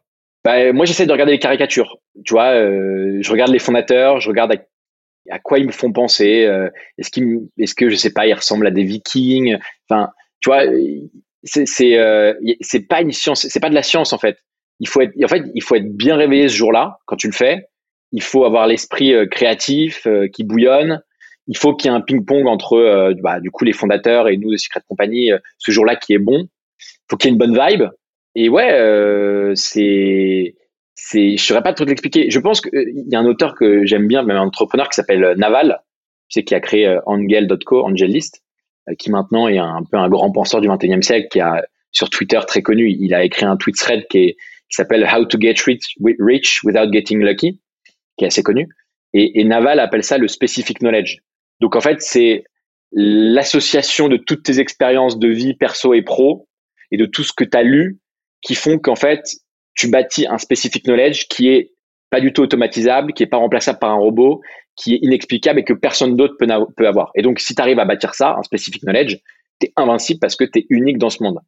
Et j'en suis arrivé à la conclusion que, en tout cas, nous, les brandings qu'on fait et la façon de le faire, euh, on le fait parce que en fait c'est la continuité de toutes nos expériences de vie, ce qu'on a vécu. On a créé des boîtes avec des brandings très faibles et après on a créé des boîtes avec des brandings très forts. On a appris de tout ça. Donc il euh, n'y a, pas de il a pas de recette. Hein. Parfois on se rate aussi, il faut le dire. Donc quand on se rate, on met à la poubelle et on se dit bon bah rendez-vous le mois prochain. On aura il y aura peut-être plus de magie dans notre échange. Nous on aura peut-être l'esprit plus frais. Probablement qu'on va trouver l'idée sous la douche d'ici là. Et, on préfère euh, delay le truc plutôt que de sortir un truc dont on n'est pas fier. Ok, donc c'est un vrai travail d'idéation, de recherche et en fait c'est euh, comme j'aime bien cette idée de la caricature, tu vois. Je parle souvent euh, l'idée de perso, j'adore l'idée de contre-pied. tu, tu, regardes ce qui se fait, la moyenne de ce qui se fait dans le marché, euh, dans le marché, dans ton industrie, et tu fais le strict opposé. Et c'est une opportunité en soi. Toi, en fait, c'est un petit peu la même, la, même, la même mécanique, c'est-à-dire que tu regardes ce qui se fait, tu regardes les idées que tu as, et tu dis ok, comment est-ce qu'on peut aller le plus à fond possible dans cette direction-là. Ouais, ouais, c'est une des, on va dire, euh, cinq grandes techniques euh, qu'on peut choisir. Mais, mais après, tu vois, c'est aussi un, c'est un vrai sujet d'imaginaire. Moi, je, je regarde énormément de vidéos YouTube, euh, énormément de films, etc. Et en fait, tout ça nourrit ton imaginaire. Et en fait, quand on, quand on crée l'identité graphique d'une entreprise, on n'essaie pas justement de créer l'identité graphique d'une entreprise. On essaie de créer une histoire. Et il y a certains de nos, nos, nos brandings qui, peut-être, un jour, enfin, ou en tout cas, auraient pu être un film, une série, un roman. C'est plus comme ça qu'on le pense. C'est, c'est plus un travail de romancier en réalité. Je préfère le voir comme ça. C'est, c'est exactement ça. Que les, gens, en fait, tu disais, les, gens achètent avec leurs émotions, mais ils achètent avec, leurs émotions parce qu'ils sont avant tout réceptifs aux histoires, en fait. Mais euh, c'est quelque chose de, très archaïque chez nous, mais c'est notre propension à, à, à, être ouvert à, à, la moindre à la moindre tension narrative, tu vois. Et, euh, et, et c'est ce qui fait qu'effectivement, tu vois, une bonne brand, c'est une brand qui s'ancre dans un storytelling, euh, et c'est une brand sur qui va être incarnée par une personne qui a ses propres péripéties, comme toi, tu l'as, bah, comme toi, tu incarnes Secret Company, euh, euh, et, et, et, et, on voit à quel point bah, ton parcours à toi, en fait, arrive en, en genèse en fait de Secret Company, et en quoi Secret Company, c'est la directe continuité de ton de ton histoire et de ton parcours pro. Et euh, et, et, c'est là, et c'est là que du coup tu comprends, tu comprends que ça clique et que tout s'enchaîne. Et euh, donc là, on, on, on, a une bonne brand. Maintenant, comment est-ce que tu vois, on distribue tout ça? Tu vois, tu vois comment est-ce qu'on fait en sorte que que que la que la boîte là, euh, elle fasse le plus de bruit possible? Comment euh, qu'elle a un go-to-market fort et qu'ensuite on transforme ça en flux euh, discontinu de de visibilité, de de lead et, et de vente? Bon, ça c'est des choses qui se travaillent en réalité. Euh, nous, c'est pas notre travail premier d'abord, ce qu'on essaye de faire, c'est donc on bâtit une brand qui a une offre. Euh, L'offre, tu vois, c'est la partie plus rationnelle, c'est qu'est-ce qu'on propose, à quel prix, les trois arguments pour lesquels on est les meilleurs pour délivrer cette offre. Et on va parler à plein de gens qu'on pense être des potentiels bons clients. Et là, par contre, on prend les feedbacks, euh, les, feedbacks. On voit si ça vend facilement, on voit si ça vend pas facilement, on voit euh, un petit peu euh, les questions qu'on les qu'on ces prospects là. Euh, et c'est ça la, la, recherche du product market fit. C'est comment tu fais se rencontrer l'offre et le marché. Maintenant, tous les sujets, une fois que tu as trouvé ça derrière, bah déjà, normalement, avec une brand forte et le bouche à oreille naturel de tes clients contents, tu as un flux qui arrive de clients. Maintenant, tu peux, ça, dépend des boîtes, mais il y en a qui, tu vois, vont euh, avoir besoin de faire beaucoup, beaucoup de contenu parce qu'il y a un besoin d'éducation marché. Euh, il y a des boîtes qui vont purement faire, euh, qui vont être inconnues au, au, bataillon dans la partie contenu, que ce soit sur YouTube, LinkedIn, articles de blog, Substack, Medium, mais qui par contre vont faire énormément d'ads parce que elles ont compris qu'en gros, euh, elles ont un produit à 100 euros, euh, qu'elles peuvent, elles ont des marges très élevées, elles peuvent se permettre un coût d'acquisition, je sais pas, de 50 euros, et donc elles vont faire un, un, un travail d'itération sur comment tu arrives à compresser au maximum ce coût d'acquisition euh, par par vente. Donc franchement, c'est propre à, à, à, chaque boîte. Hein. Le meilleur restant le bouche à oreille. Et le bouche à oreille, c'est deux choses, c'est une brand forte et une offre qui est irrésistible et qui plaît énormément. Donc qui a un product market fit mais c'est notre premier travail. Tous ces sujets de distribution derrière, honnêtement, il y a des bons freelances, des bons marketeurs, des bonnes agences. Euh, ça, se trouve. Hein. Et tu testes des choses. Hein. Euh, tu te dis, bon, bah, je vais tester les posts LinkedIn pendant un mois à fond. Tu vois si ça a un impact sur ton acquisition, si les leads que tu récupères sont de qualité. Il y a d'une boîte à l'autre, c'est très, très, très différent. On a des boîtes aussi qui ont pas vraiment besoin de faire une distribution, tu vois, comme on l'entend nous euh, très souvent B2B, tu vois. On a des boîtes où c'est le pur sujet, c'est l'usage. Je te prends l'exemple euh, d'une application euh, consumer, que ce soit un jeu mobile, un réseau social, ou tu vois là, on est en train de faire du coup le coin market cap décentralisé. Tu as un sujet quand même d'usage. L'UX et l'UI sur la plateforme, si la data elle est bonne, s'il n'y a pas de bug, etc. En fait, tu regardes quoi? Tu regardes combien de jours d'affilée tes utilisateurs se connectent et tu vois, par exemple, ce tu connais peut-être euh, Zenly, euh, qui était racheté par euh, Snapchat, qui a donné la SnapMap. Bah, Zenly, ce qu'ils ont toujours visé, c'est 27 jours de rétention. Si un utilisateur que tu acquiers reste là 27 jours, ça veut dire qu'en fait, ton produit il est résistible et que tu n'as même pas besoin de faire de, d'acquisition. En fait, c'est, c'est ton produit qui est ton canal d'acquisition le meilleur. Bah, c'est exactement ça. C'est pour ça que je dis tout le temps que la rétention, c'est le levier de croissance le plus puissant avec tu le disais tout à l'heure, la visibilité, donc en direct continuité de ton branding. Pourquoi? Parce que rétention, ça veut dire que tu as déjà trouvé ton marché, donc c'est un super proxy. C'est corrélé à une bonne satisfaction, une super satisfaction client. Et euh, satisfaction client dit, si sous peu que tu un minimum de capillarité de marché, que bah, tes utilisateurs, tes clients vont en parler autour d'eux. Et donc là, tu as une, une acquisition qui organique qui te permet de croître naturellement. quoi. Et tu même pas besoin effectivement de faire de la distribution intentionnelle, ou alors tu vas le faire en, euh, euh, en, en, en complément pour venir accélérer ta croissance. C'est ouais, c'est clair. Après, je t'avoue, j'ai pour cette question-là, j'avais pas grand-chose à te répondre ni à t'apprendre. C'est qu'en fait, nous, on, est un startup studio avec un positionnement quand même bah, très créatif, très marketing. En interne, on a un talent pour chaque sujet. On a un gros hacker, un responsable du SEO, euh, quelqu'un qui est beaucoup plus sales. Et qu'en fait, tu vois, d'une boîte sur l'autre, c'est juste, il nous faut juste un délai d'un an d'itération main dans le cambouis avec la boîte et on sait qu'on va aller trouver les, les canaux d'acquisition. C'est pas ce qui est très dur euh, à trouver en réalité. Euh, avoir des clients heureux, ça c'est dur. Mais trouver les bons canaux d'acquisition de lead, c'est pas très compliqué. Il y en a, il y a des boîtes, tu vois, qui sont extrêmement B2B et qui doivent faire euh, des salons. Il y en a qui doivent aller dans les cocktails pour bah, chasser les dirigeants du CAC 40. Il y en a qui font des Facebook ads, il y en a qui font des Google ads, il y en a qui font des YouTube ads, il y en a qui font du contenu. Au fond, j'ai pas grand chose à t'apprendre parce que c'est du cas par cas et nous, on a une équipe dédiée. Tu passes un peu dans le funnel et tu vois chacun des experts. Chacun essaye de te faire débloquer soit le SEO, le content, les ads et tout. Et au bout d'un an, tu as tout testé et on sait ce qui marche et ce qui marche pas. C'est, c'est souvent ça, tu vois, souvent, euh, les gens restent bloqués sur le sujet de l'acquisition, tu vois, trouver les bons canaux d'acquisition, etc. En fait, c'est jamais ça le problème. Le problème, c'est ce qui se passe avant et ce qui se passe après, quoi. Ah, mais c'est un, euh, la majorité des boîtes qui n'arrivent pas à avoir euh, cette machine à lead qu'elles espèrent, c'est un problème de product market fit. C'est qu'il est peut-être là, mais qu'il est probablement trop faible, donc il n'est pas réellement là. Mais beaucoup de, moi, ce que je vois, et c'est ce qu'on, ce dont on, se bat au quotidien, c'est quand un entrepreneur vient me dire, c'est bon, j'ai mon product market fit. Mais tu sens qu'il, effectivement, il le touche du doigt mais il l'a pas dans la main son product market fit. Et ça fait toute la différence hein, entre toucher du doigt son product market fit et l'avoir dans la main en termes d'acquisition. Euh, ça fait vraiment toute la différence. Parce que vous en avez vécu euh, des product market fit forts. comment ça se passe? Genre, est-ce que tu peux nous décrire toi de, ta position Comment tu vois comment ça se passe de ton côté? Est-ce que c'est un gros branle-bas de combat parce que là vous croulez sous les demandes? Ça se passe comment? C'est le gros, oui, c'est toujours euh, quand tu trouves ton product market fit, ce que ça veut dire product market fit, c'est que euh, tu as beaucoup trop de demandes pour le nombre de clients que tu peux servir.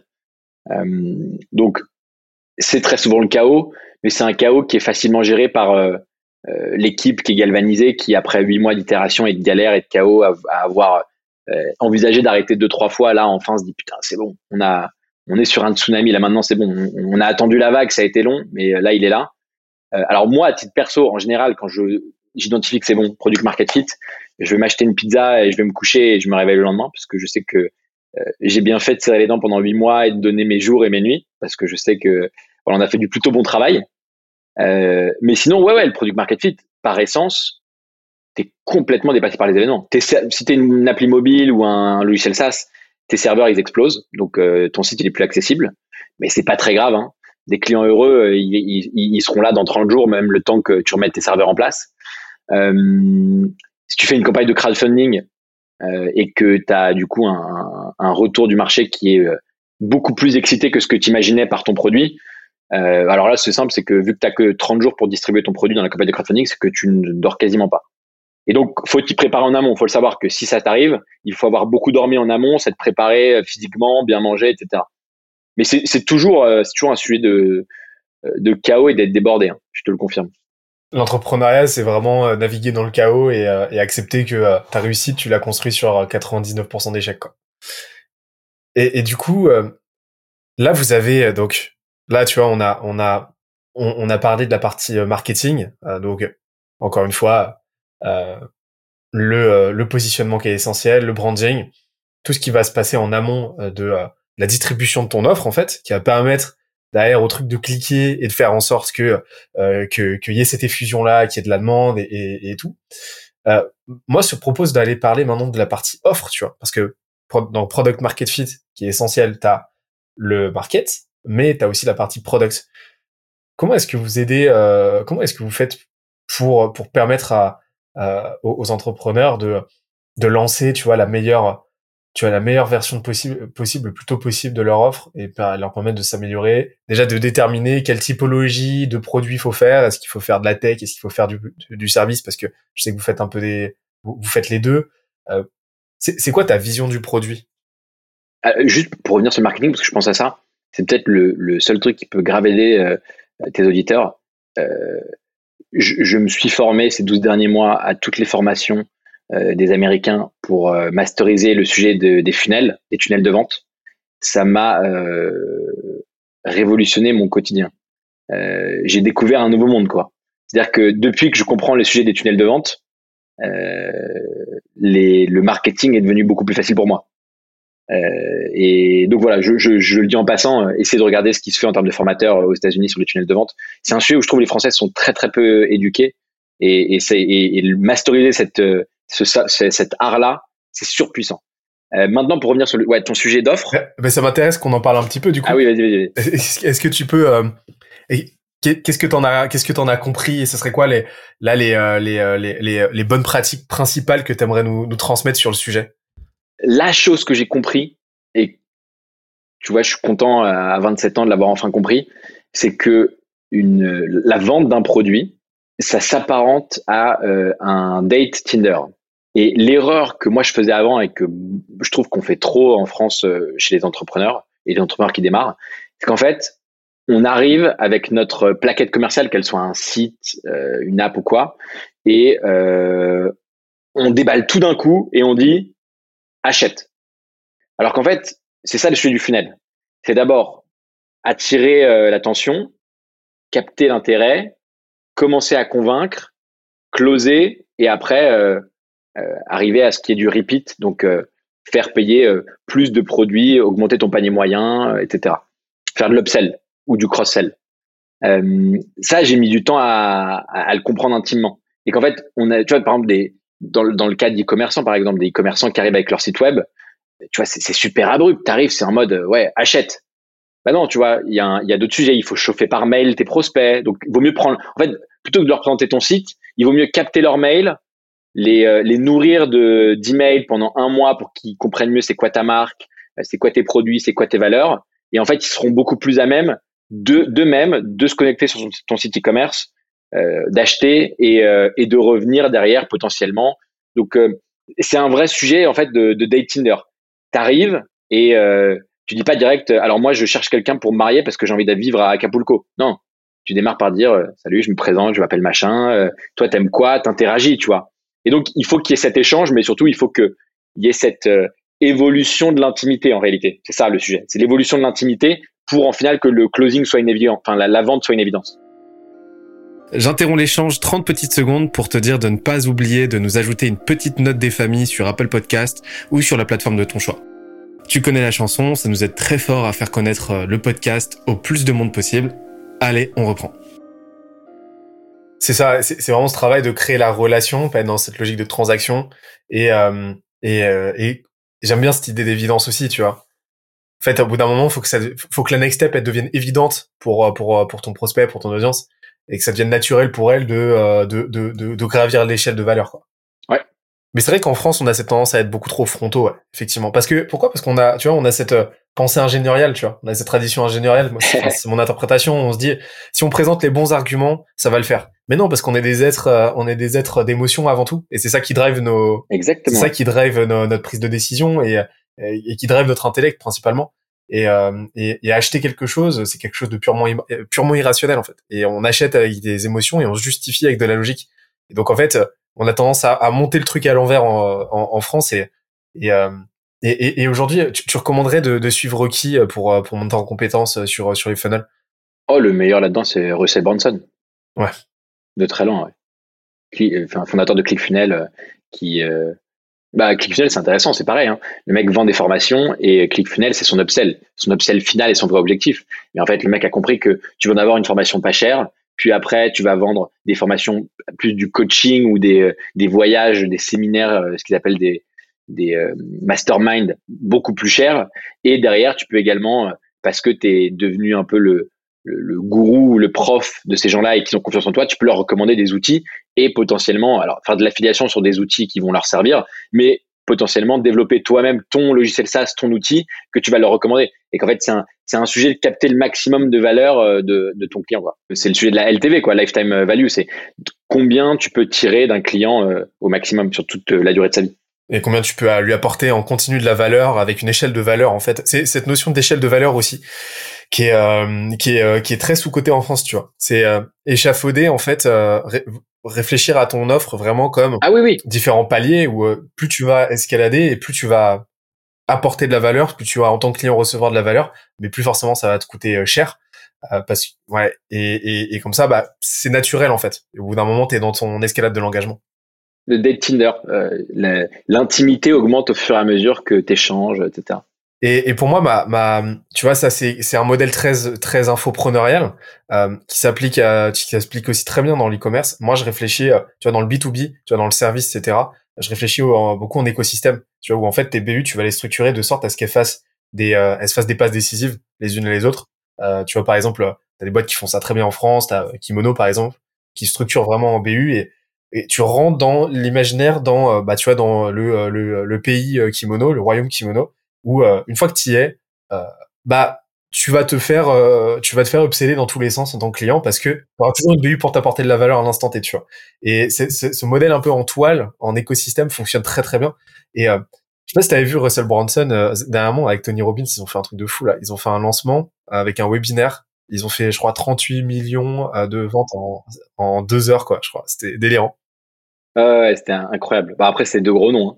Ah bah c'est sûr. Gros noms. Mais, mais le modèle en funnel, tu vois, on a justement on a cette vision très euh, mais ça s'applique à absolument tout, quoi. Ça s'applique à tout. Et c'est juste qu'après la déclinaison, la formalisation du truc va être différente en fonction de ton secteur, mais le modèle en funnel, c'est juste le fait de, de créer cette progressivité en fait dans la conversion et dans la relation. Ouais, grave. Et après le, le sujet de toile, c'est c'est clair. Alors, je pense que c'est la continuité en fait euh, du funnel qui est plutôt l'entrée. L'entrée dans la toile, euh, la toile arrive après le funnel.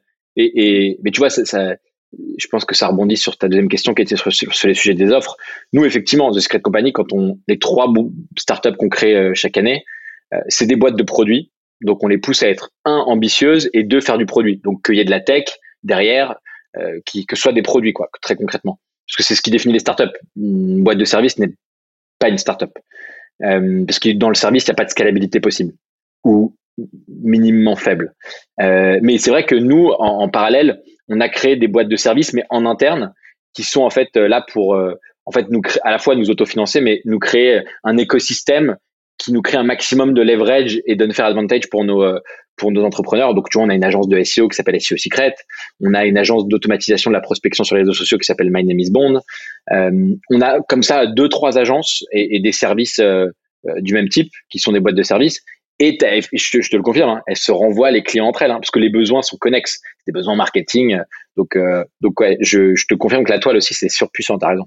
Et, et, et donc, euh, euh concernant l'offre, tu vois, euh, comment est-ce que tu t'assures euh, que, que que ton que, que ton que ton entrepreneur attaque le, le, marché avec une offre qui est suffisamment, tu vois, robuste pour avoir du retour et pour potentiellement se vendre, tu vois, pour tu as évité un petit peu ce syndrome du MVP, euh, MVP euh, tout pourri, euh, que, qui est juste inutilisable et invendable, et qui nous sert un peu plus de caution pour se dire ouais, c'est juste parce que tu vois pour se trouver des excuses.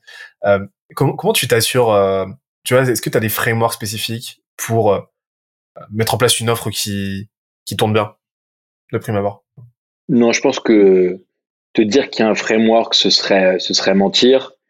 N'importe quel entrepreneur qui est 30 ans d'expérience ou 2 ans d'expérience dans l'entrepreneuriat, quand il lance une nouvelle boîte, un nouveau produit, une nouvelle offre, ça reste un pari. Mais nous, tu vois, euh, après deux ans et demi à faire The Secret Company, on a fait d'autres boîtes avant aussi. Et on va dire qu'on a euh, entre 5 et 10 ans d'expérience dans l'entrepreneuriat. Franchement, à chaque fois, c'est des paris. Le sujet, c'est pas d'avoir bon directement. C'est impossible d'avoir bon euh, directement. C'est par contre à quel point tu es honnête avec toi-même et tu es véloce dans l'itération. Donc, tu lances quelque chose évidemment avec une intuition. Donc tu penses une opportunité marché, un problème que tu veux résoudre. Tu vas beaucoup parler. Tu vas te dire ok quelle est selon moi la meilleure solution pour résoudre ce problème? Mais ça c'est de l'intuition. Comme tu l'as dit, tu peux parfois tomber dans, de la lubie. Hein. Tu peux totalement taper à côté et, proposer une solution au marché, au problème du marché qui est totalement à côté. La question c'est comment tu ne te mens pas et tu regardes de façon hyper abrupte la réponse du marché, pas le feedback parce que le feedback c'est souvent un mensonge parce que les gens sont polis, mais c'est concrètement, c'est binaire, ça achète ou ça achète pas? Euh, est-ce que ça achète hyper rapidement et avec beaucoup d'enthousiasme? Est-ce que ça te harcèle pour savoir où est-ce qu'on peut mettre la CB ou est-ce que ça achète avec 30 jours de délai pour réfléchir, tu vois? Ça, c'est des signaux marché qui sont très, très différents. Donc, nous, on regarde ça. Et tant qu'on n'a pas euh, des gens qui nous disent oui rapidement euh, et qui nous relancent parce qu'on va pas assez vite à leur goût ou que notre expérience de produit n'est pas assez bonne à leur goût, bah, on travaille pour arriver jusqu'à là. Donc, je dirais que c'est plus un travail d'itération. Derrière, euh, personne n'a de formule. Sinon, on serait tous beaucoup plus riches que ça, quoi.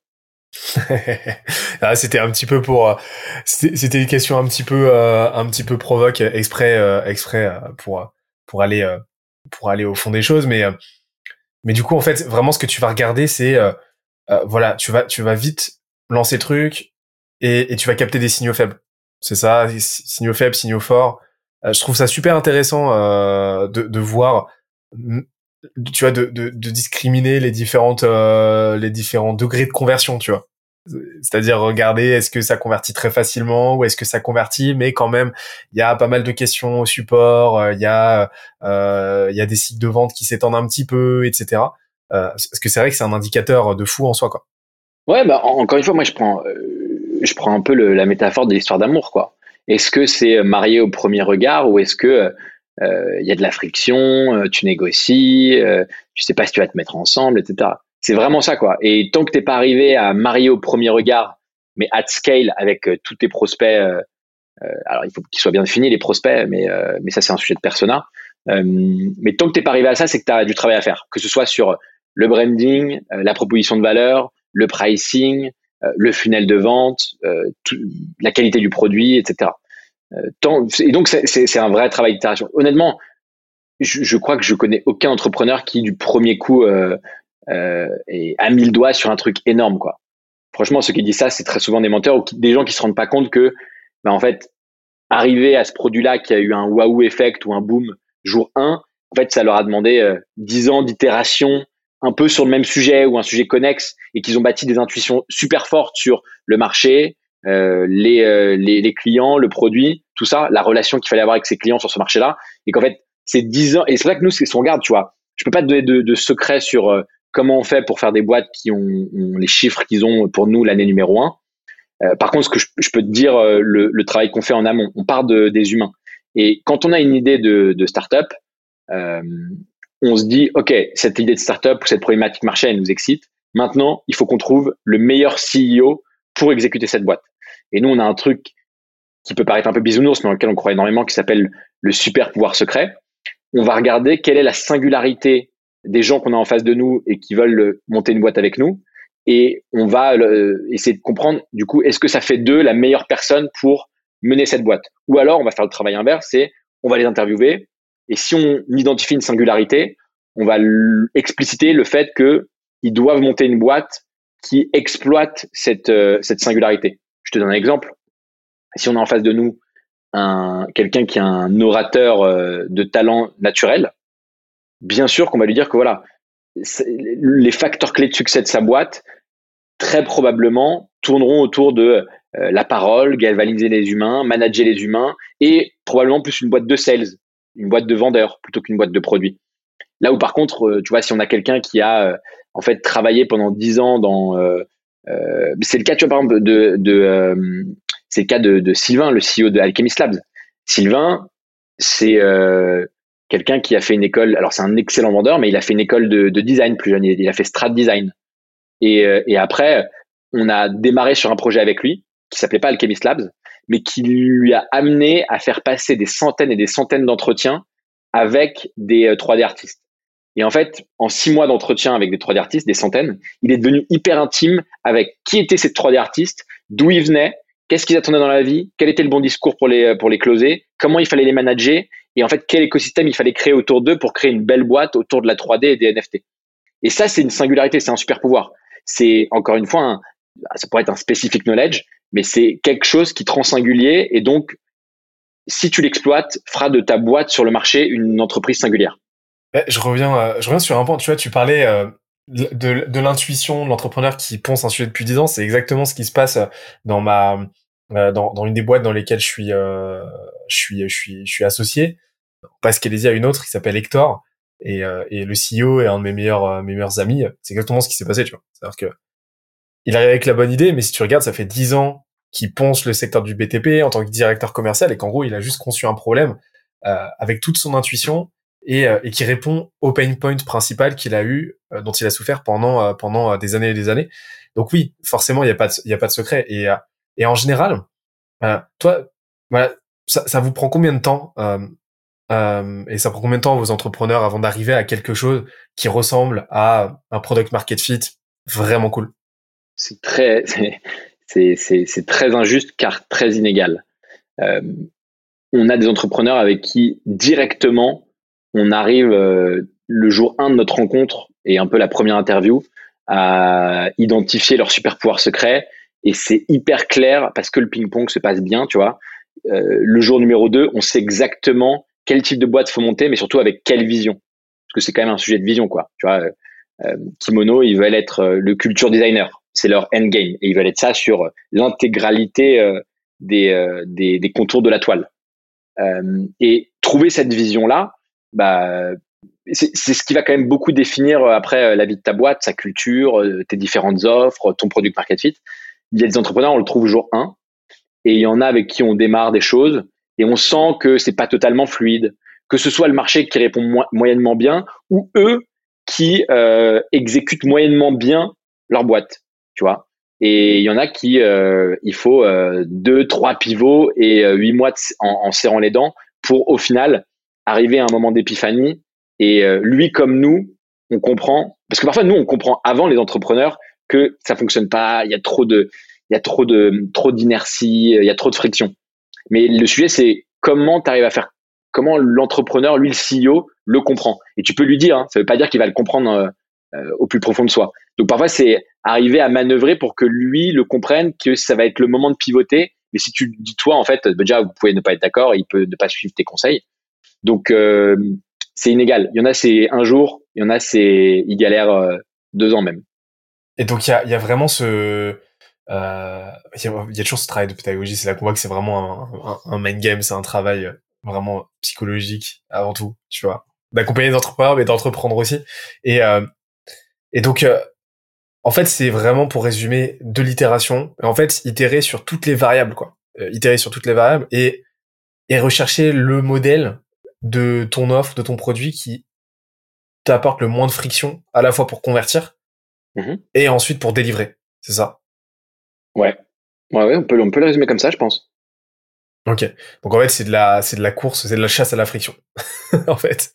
Ouais, c'est un, ouais, mais c'est vrai. Et, moi, j'aime bien dire que mon métier, c'est de soulever. Alors, il y a des choses parfois, je me dis, mais pourquoi je m'inflige autant de, autant de, autant de peine? C'est que mon métier, c'est de soulever les, les tapis. Euh, et les soulever pour les, pour les autres, pour qu'eux gagnent. Et s'ils gagnent, par définition, on a des parts dans ces sociétés, on va gagner. Mais moi, je passe à tous les étages. Alors, euh, au début, c'est un pur travail de main dans le cambouis, tu vois. Mais, euh, mais passé six mois, quand il commence à y avoir des premières recrues, il y a des cofondateurs qui ont une certaine relation entre eux. Mon sujet, c'est d'arriver à identifier le plus rapidement possible euh, tous les euh, tous les facteurs de risque potentiels et donc de soulever tous les tapis.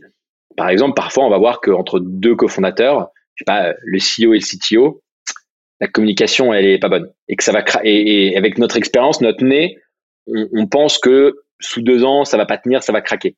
Et donc, Comment tu fais à ce moment-là? Est-ce que tu décides de l'aborder frontal avec eux? Est-ce que tu décides de les mettre dans des conditions pour que eux comprennent qu'il faut qu'ils communiquent mieux? Donc par exemple, euh, tu dis aux, tu dis aux deux, euh, bon les gars, j'ai décidé, euh, bah là maintenant, sur les six prochains mois, on va partir trois fois en off-site ensemble. Et derrière, tu vas essayer pendant cet off-site de créer un déclic chez eux et qu'ils comprennent qu'ils communiquent pas assez et que pendant l'off-site ils te disent putain c'est vrai qu'on en faisait pas assez et on va s'en faire plus, hein, euh, un tel, enfin, le CEO dit ça à son CTO, on va, s'en faire plus des off-site. Donc, tu as, effectivement un sujet de manipulation, mais qui est, qui est positif. Hein. Et donc, parfois, tu affrontes frontalement les choses, tu soulèves le tapis et tu dis, les gars, ça, dans, dans, actuellement, ça va pas, ça se voit que ça va craquer. Par exemple, vous managez mal euh, vos équipes ou euh, moi, j'ai des je, je, sens que vos clients, la qualité de, de la qualité de l'expérience l'expérience client, elle est, elle est moyenne. Ils osent pas totalement vous le dire. Et donc, c'est soulever des tapis un peu le père fouettard, quoi. Parfois, malheureusement. Mais je le fais pour, euh, je le fais pour le bien de tout le monde. Et on en reparlera tout à l'heure de la partie, tu vois, management et de la partie système entrepreneurial. Et maintenant, je te propose qu'on part, qu'on parte du côté revenu, tu vois.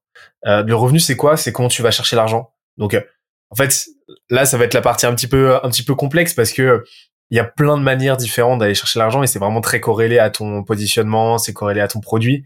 Tu vois, il y a des, il y a des fonctionnements vraiment en funnel, euh, automatisés. Euh, il y a des modèles euh, freemium où euh, la conversion se fait naturellement au sein du produit. Il y a des approches beaucoup plus commerciales. toi, comme et, et, et en gros, le revenu, c'est cette partie-là, tu vois, très opérationnelle, et c'est la partie pricing. Moi, je propose qu'on commence avec la partie pricing. Comment tu c'est quoi ton c'est quoi ton approche du pricing euh, Comment tu euh, est-ce que tu as, une méthode? Je sais que t'aimes je, je, je sais que je te parle beaucoup de méthodo, mais euh, comment t'aides les entrepreneurs à fixer euh, fixer le bon prix et à faire en sorte qu'il évolue dans le bon sens? Waouh, c'est ça c'est une question euh, tellement difficile parce qu'il y a y a des soi-disant experts pricing qui te vendent des méthodes. J'en ai jamais vu un qui m'a impressionné. Il y a la technique de price beaucoup trop haut par rapport à ce que tu imagines et, euh, et descend jusqu'à trouver en fait le bon prix, ce qui te permet et qui est beaucoup plus intelligent que faire l'inverse, c'est-à-dire quand tu commences bas, augmenter ton prix. Psychologiquement, pour toi en tant qu'entrepreneur, c'est beaucoup trop dur de, de, l'augmenter toutes les semaines jusqu'à trouver justement ce, bon prix, là où l'inverse est plus facile. Il y a cette méthode qui est pas mal, mais qui est pas faite pour tout le monde, je dirais. Euh, moi, en général, je demande simplement euh, aux entrepreneurs au début de leur aventure combien ils paieraient euh, honnêtement, eux, combien ils seraient prêts à payer. Ça, je trouve que c'est un bon, une bonne question de démarrage. Mais ça ne te permet jamais de tomber totalement juste. Hein, il faut de l'itération, encore une fois. Euh, par contre, moi, ma méthode mentale à moi que j'aime bien, mais qui est probablement très adaptée à, ma personne, c'est euh, d'essayer de comprendre euh, le produit que développe cette startup, quelle valeur réelle elle crée. Donc, je sais pas, euh, tu as un logiciel SaaS, euh, t'es PayFit et qui t'aide à, à, faire de la, de, la, de la, fiche de paye. Bon, tu te dis, OK, faire de la fiche de paye, normalement, allez, c'est un comptable. Je sais pas, c'est un comptable euh, pour une fiche de paye par mois qui est bah, de l'ordre de, de 100 euros par mois, je dirais, quelque chose comme ça, tu vois. bah, tu vas te dire, bah, c'est simple, hein. Genre, euh, si PayFit résout ça et te permet de ne pas avoir de comptable, tu vas te pricer aux alentours de 100 euros par mois. Donc, il faut essayer de, dérouler un peu la bobine et d'essayer de comprendre quelle est la valeur finale créée pour le, le, client et de voir combien tu peux en capter toi par rapport à la, la valeur réelle que ou perçue que crée ton produit. Moi, c'est ma technique, euh, c'est ma, c'est, ma méthode mentale que j'aime bien en tout cas. Ok, donc en fait, vraiment, tu fais un chiffrage de la valeur que tu apportes et tu dis, OK, maintenant, je prends une portion de ce truc. En tout cas, j'essaie de. Alors, il y, y, a ça, ou alors j'essaie de euh, d'évaluer la valeur perçue qu'apporte mon produit et euh, de savoir combien euh, de valeur je peux capter, combien mon, bon, en fait, combien ça fait sens que mon business model euh, capte. Ok, et tu commences euh, ça, ça, très tôt, tu vois, en, en mode early stage, tu vois, quand, quand t'es pas encore, quand t'as pas encore ton product market fit, T'attaques directement avec le prix fort ou t'as des petits sas de décompression? Bah Déjà, ça dépend si la boîte elle est mass market, enfin consumer ou B2B déjà. Euh, je te dis, en fait, ça dépend des entrepreneurs. Il y a des entrepreneurs, tu vois, si tu as un excellent sales en face de toi, tu peux lui proposer euh, de lui dire euh, double ton prix. Et tu vas voir, tu vas quand même vendre au même, euh, au, même taux de conversion où tu peux lui dire, OK, t'as pas d'idée de ton prix, OK, bah, mets un prix beaucoup trop élevé. Essaye de passer pour LVMH, pas pour Lidl. Avec ces profils-là, je trouve que cette méthode marche bien parce qu'en fait, ils vont se prendre des murs et vu que c'est des super sales, naturellement, ils vont arriver à trouver le bon prix. Ils vont euh, petit à petit baisser, euh, baisser leur pricing. Mais, euh, mais sur d'autres profils d'entrepreneurs, ça fonctionne pas du tout, je trouve. donc, je saurais pas trop te dire en vrai ça, ça dépend, c'est des, des, histoires singulières, hein. ça dépend de l'entrepreneur, ça dépend de son intimité. Il y en a, c'est pour qui c'est évident. Hein. Tu vois, il y en a qui aussi font des copycats d'autres boîtes aux États-Unis qui marchent bien ou, ou même qui ont été dans leur industrie, comme ton pote avec Hector, tu vois, qui, qui connaît les prix dans le BTP qui sait combien les. C'est aussi un sujet euh, souvent de quel est le budget euh, global de ton client. Et donc, combien tu peux capter de ce budget-là? Parce que tout le monde a un budget annuel, les particuliers, les pros, et la question est de savoir comment tu captes une partie de ce budget-là. Mais ton pote Hector, évidemment que je pense trouver son pricing, ça a été assez rapide comparativement aux autres entrepreneurs parce qu'il connaissait parfaitement son industrie. Il savait quels étaient les budgets de ses prospects. Oui, ça, s'est fait euh, assez facilement. Bah, tu vois, c'était marrant parce que nous, ce qu'on avait fait, c'est que euh, le produit a mis du temps à sortir. On a fait le choix de de pas faire de euh, de pas faire de de de, de MVP directement attaqué avec une V1. Donc en fait, ce qu'on a fait, c'est que pendant que le produit était en train d'être développé, je dis bah tu vas le vendre en mode lifetime, tu vois. Donc c'est un SaaS. Je dis tu vas tu vas vendre des lifetime deals, donc des, des accès à vie et euh, tu vas vendre, euh, tu vas commencer par vendre ça 1500 euh, euros et avant que le produit sorte et tu dis ok, je vous vends une licence maintenant à vie. Quand le produit sort, vous avez accès au produit et et on, on, essaye, tu vois, je dis essaye et on verra si ça prend. Et et ça a pris et on a essayé ensuite 2000, 2005, 3000 et ça continue de se vendre. Et donc là, c'est là qu'on a eu un premier un premier indicateur d'un product market fit et et et qu'en plus de ça, on a pu faire de la trésorerie. Ouais, bah en plus, ouais, non, mais c'est un, bah, pour le coup, euh, beau gosse, hein, bravo. Bah ça, bah faut, juste tester en fait. Hein. C'est pour ça que parfois il y a des réponses qui sont très compliquées à te donner, c'est que on, ne parle pas assez un de l'itération, donc ça résilience et de euh, avoir de la chance. Franchement, euh, miser sur son karma et miser sur sa chance, j'y crois beaucoup. Et, et, du coup, maintenant qu'on a vu la partie produit, on, on, on attaque la partie la partie la partie growth, tu vois. Donc la partie growth, c'est quoi? C'est comment tu accélères ta croissance. Donc tu as l'entrepreneur, vers la boîte là, elle a trouvé son product market fit, c'est cool. Maintenant, elle veut accélérer, tu vois, elle veut vite arriver à sa série A. Euh, comment est-ce que tu, tu vois, c'est quoi ta vision déjà du growth à toi? Euh, Tu vois, c'est c'est tu vois, c'est quoi déjà ta définition du growth si t'en as une? Euh, Déjà, pour euh, faire de la croissance, il faut avoir un product market fit solide euh, valider, re-revalider, être bien sûr que tu as un produit market fit, sinon tu vas mettre en place des moyens et dépenser de l'argent pour créer de la croissance qui ne va pas se passer comme tu l'espères. Euh, moi, je le vois comme euh, encore une fois un, sujet d'humain. Euh, il y a effectivement des budgets marketing, des techniques, des grosses hacks, etc. Le fond du sujet pour qu'une croissance se passe bien, c'est qu'une croissance encore plus pour les startups qui est exponentielle, c'est euh, créer du chaos, se créer des emmerdes et essayer que tout ça tienne, que le château de cartes tienne.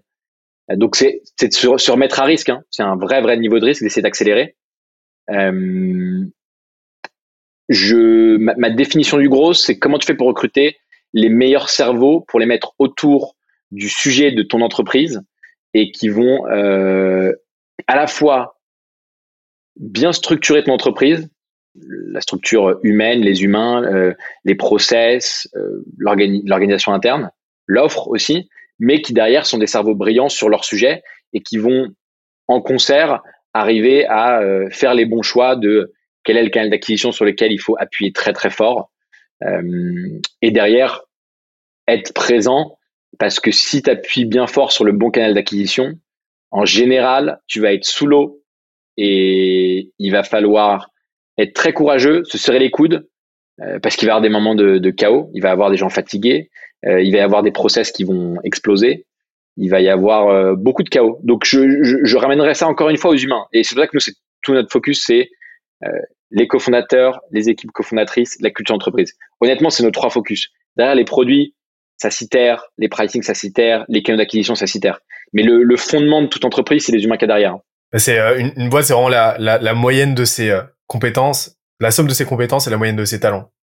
Et euh, donc en fait, faut s'assurer d'avoir directement là, bah directement en fait, euh, ouais, le, le, le monter Et ça, tu parlais tout à l'heure de la de de de l'importance de la cohésion entre cofondateurs, c'est essentiel, essentiel pour pour avoir déjà vécu vécu un manque de cohésion, c'est euh, bah, ça peut tuer ta boîte quoi. Ah ouais ouais, ça et celle aussi de tes équipes, tes employés, avec tout, avec les cofondateurs, mais aussi entre eux parce que ce, qu'on oublie de dire, alors, c'est qu'il faut beaucoup de chance pour réussir une startup et euh, à plusieurs reprises. Il y a, c'est pas parce que tu as levé une série B, C ou D que tu es sécurisé. Hein. Euh, il y a des boîtes qui sont valorisées euh, 1, 2 milliards et qui sont, notamment en plus pendant la période Covid, étaient à deux doigts de s'effondrer. C'est pas forcément public, mais en tout cas, c'est arrivé. Euh, mais tu as quand même un sujet euh, tu vois, j'ai vu, honnêtement, et tu vois, je vais le dire, je m'en fous.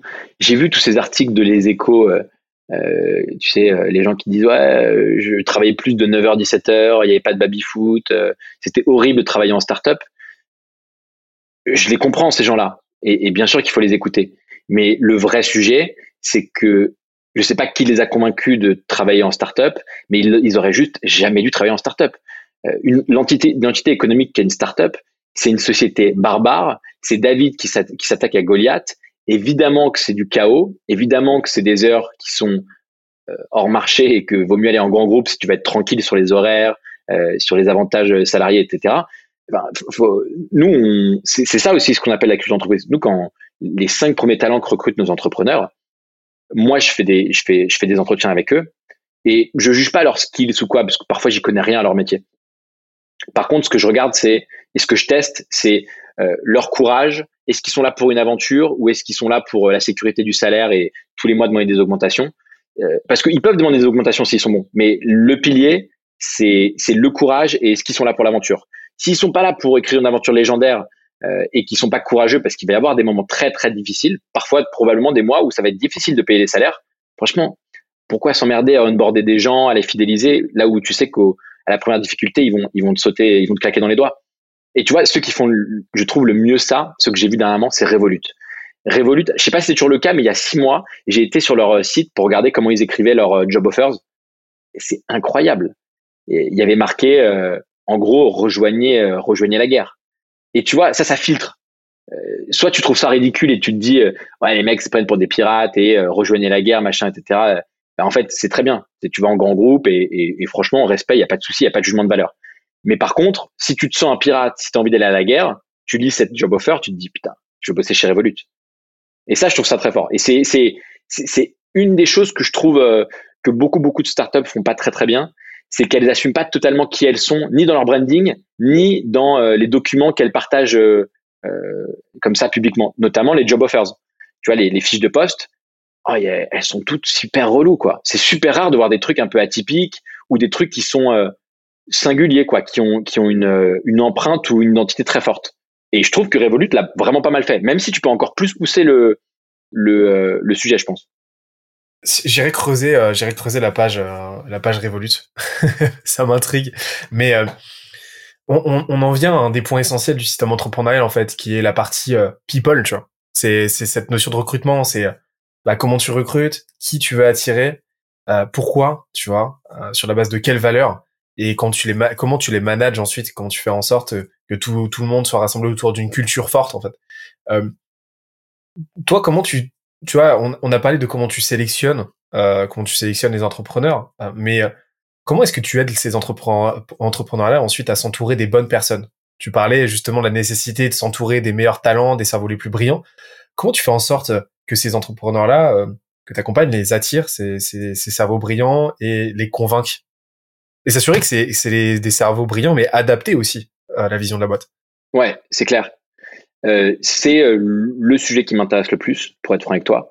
Euh, ce qui est marrant, c'est que euh, j'ai jamais vraiment été employé, donc je comprends pas du tout les, les dynamiques, euh, même psychologiques des employés, et je suis très mauvais à recruter des employés.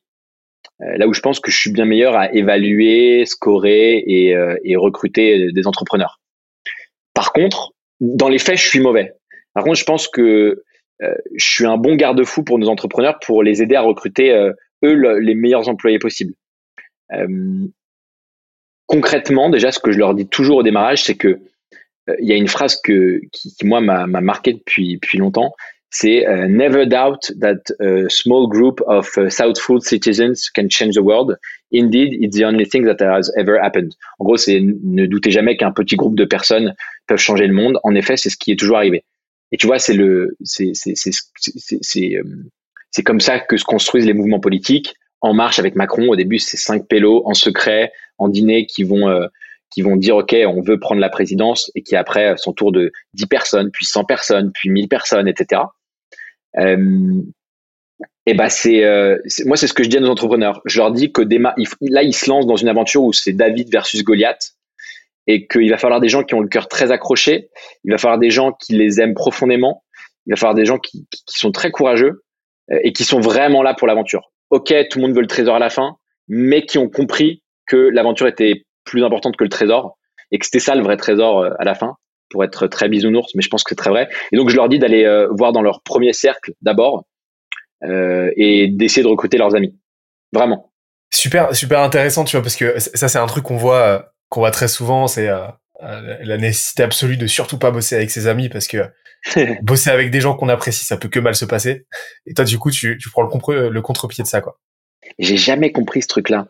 honnêtement, genre, c'est quoi Tu préfères bosser avec des inconnus que t'aimes pas? J'ai jamais, j'ai jamais compris les gens qui disaient ça.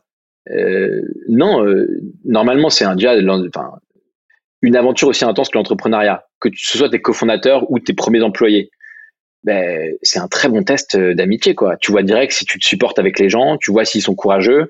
Pour être ami, il faut être euh, courageux dans les moments difficiles aussi, je crois. Donc en fait, euh, nous, dans Discrete Compagnie, on, est cinq copains associés. nos, là, nos, nos, sept premières recrues, t'en as les trois quarts qui sont des vraiment amis très proches. Ça se passe très bien. Si t'es des, et, en fait, faut pas leur mentir. Moi, je leur dis qu'il y a des mois où ça va être difficile de payer les salaires. Je leur dis que je leur promets que du sang et des larmes, euh, et, et, et, que j'espère qu'il y a un trésor à la fin, mais qu'on va surtout euh, kiffer l'aventure, mais que l'aventure va être très très dure. Si tu es honnête directement, bah, ça va bien se passer avec tes amis. Hein.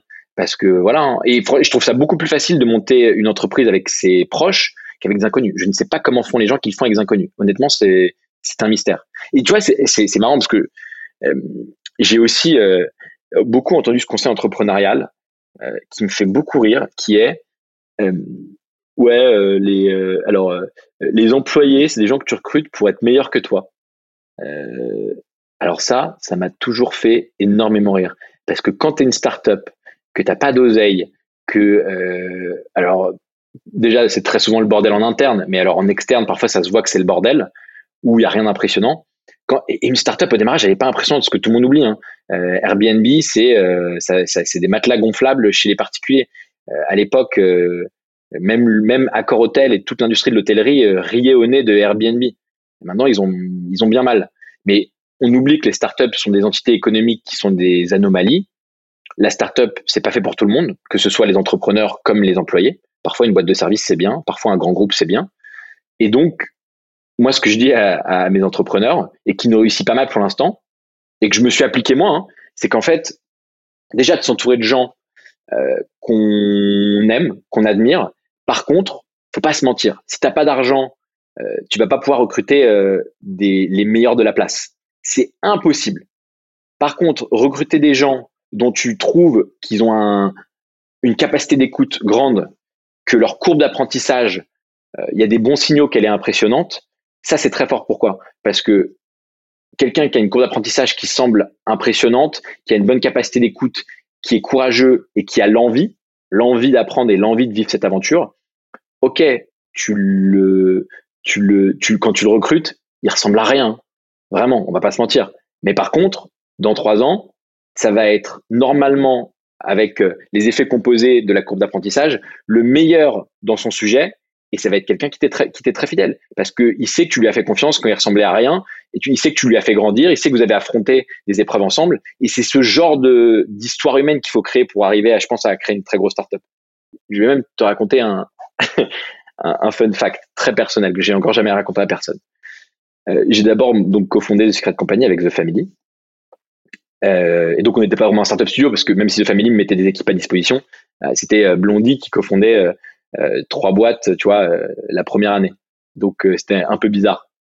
Mais à ce moment-là, j'ai compris que j'avais fait une erreur stratégique, c'est de pas avoir créé ma propre équipe, pas m'être entouré. Et donc j'ai appelé mes quatre meilleurs copains avec qui je savais qu'on s'entendrait bien professionnellement, parce qu'il y a des meilleurs, il y a, il y a, certains de mes meilleurs amis avec qui je sais que je pourrais pas monter de boîte, mais c'est un autre sujet.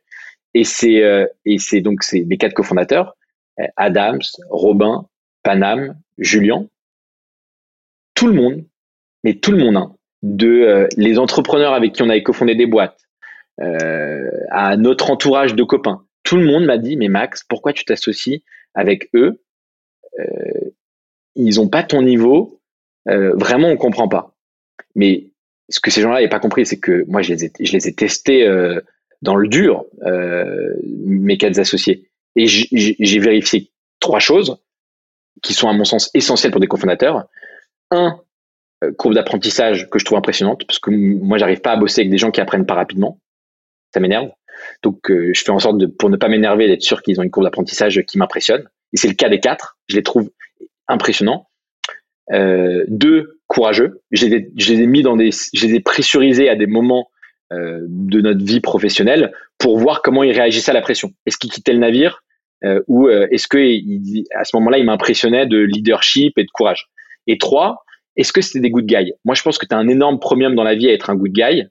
Tu vas te faire niquer quelques fois, mais à la fin, tu vas forcément tomber sur une belle aventure et tu vas gagner. Donc, c'est les trois trucs moi qui m'importent humainement pour mes associés. Un an et demi après, ce qui est très drôle, c'est que que ce soit nos amis qui m'avaient dit mais Max pourquoi tu t'associes avec eux? Vous n'avez pas la même expérience entrepreneuriale ou nos entrepreneurs avec qui on avait co-créé des boîtes qui m'avaient dit la même chose et qui m'avaient dit non non mais moi tes nouveaux associés là je veux pas leur parler parce qu'en fait euh, je trouve qu'ils ont pas le niveau un an et demi après le feedback que j'ai de tous ces gens là il est unanime c'est putain ils sont tous devenus impressionnants sur leur sujet et ça m'a fait mais tellement plaisir parce que moi je savais qu'ils allaient y arriver ça n'a pas été facile, ça a été un an et demi d'apprentissage, etc., etc. Mais aujourd'hui, ils ont tous largement mon niveau et je pense qu'ils vont être même bien meilleurs que moi. Et ça m'a fait tellement plaisir. Et c'est le truc que je te racontais. Euh, tu, tu, tu, tu, tu fais rentrer dans le bateau des gens qui, entre guillemets, euh, n'ont aucune gueule, mais en, qui tu crois qu'ils vont devenir des futurs stars. Et c'est des paris, hein, encore une fois. Une startup, c'est un pari le, problème, c'est encore une fois une réflexion euh, en stock plutôt qu'en flux, tu dis, ok, est-ce que le mec à l'instant T ou la, ou la, ou, la meuf à l'instant T, elle est calibrée? Oui, non.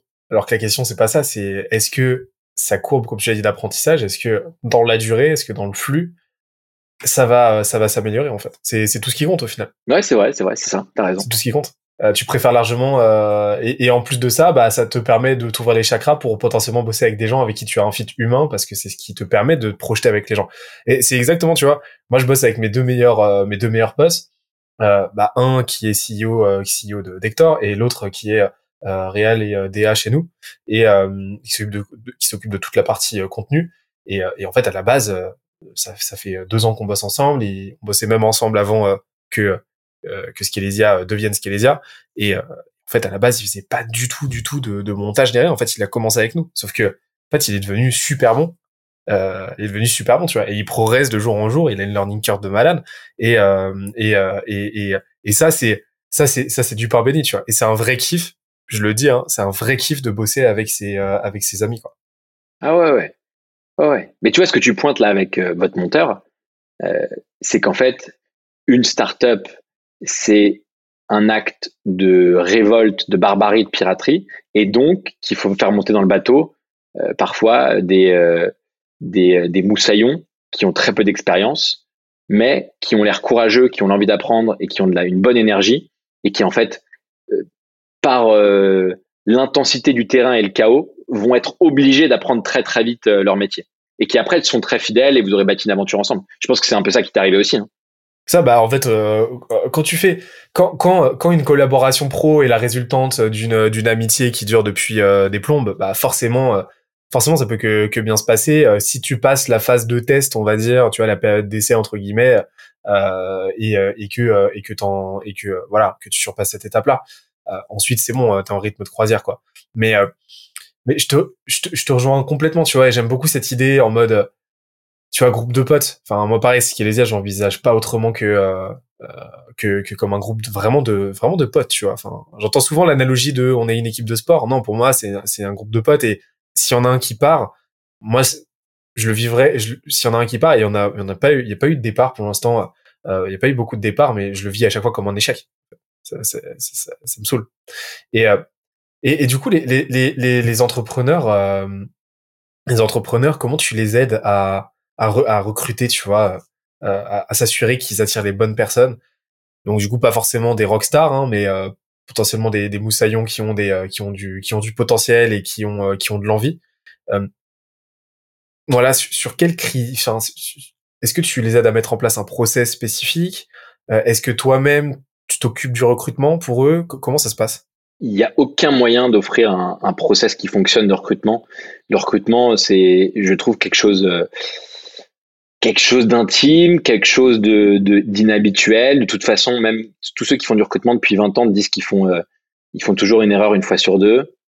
Euh, moi, ce que, ce que je leur dis, c'est ce que je t'ai dit ou ce que tu viens de, de, de dire également. C'est euh, moi, je leur dis allez voir dans votre cercle de, de proches d'abord et et, euh, et pensez au, au, mouvement politique. Tu vois, pensez à En Marche de Macron ou parce qu'En Marche de Macron était très inspiré de la campagne de Barack Obama, la toute première. Euh, c'est vraiment ça. C'est euh, vois ta startup comme un bateau pirate et dessus tu fais monter des gens que tu penses être courageux et qui vont tenir dans la tempête. Et t'as pas d'argent, donc pas des stars, mais vends-leur l'aventure. Je leur dis ça. Je leur dis surtout de de vendre l'aventure, de bien leur rappeler que ça va être euh, uniquement du sang et des larmes, qu'il y aura peut-être un trésor à la fin, que tu y crois profondément, mais que c'est pas non plus dit. Euh, je leur dis de rappeler que c'est David et que ils vont s'attaquer à Goliath et qu'ils vont probablement prendre des coups qui sont très très difficiles. Mais je leur dis vraiment d'aller euh, d'aller se faire les dents d'abord avec leurs proches, parce que déjà un entrepreneur qui arrive à ramener ses proches dans l'aventure, c'est quand même un, bon signal. C'est que le mec croit assez en son projet, c'est-à-dire qu'il le vend bien, c'est qu'il dégage une énergie et une flamme qui est intéressante. Euh, c'est un premier test entrepreneurial. Mais j'ai alors, si ça, ça marche pas, bah après on se met autour de la table et on réfléchit. C'est qu'il y a probablement, en fait, c'est le symptôme de quelque chose d'autre qui ne va pas. Mais euh, nous, on peut leur faire, tu vois, des posts LinkedIn. On a des gens qui nous contactent en permanence. On essaie de créer de la sérendipité dans les mises en relation qu'on fait. Mais il n'y a pas de recette miracle. Hein. Euh, par contre, là où j'essaie, moi, je leur dis de d'y aller sur le terrain, de faire leurs erreurs, d'apprendre. Par contre, ce que je fais, et j'essaie de le faire en mode machine learning avec eux pour qu'ils apprennent, c'est que dès qu'ils ont un, un, crush, euh, moi derrière, je suis un peu la, je, suis la lame de fond, je suis, le dernier rempart euh, en termes de d'entretien d'embauche, on va dire. Donc euh, je rencontre tout le monde, je parle avec tout le monde. Moi, je pense que je suis devenu pas mauvais à, ce jeu-là, d'arriver à comprendre que pourraient devenir les personnes qui sont en face de moi dans cinq ans.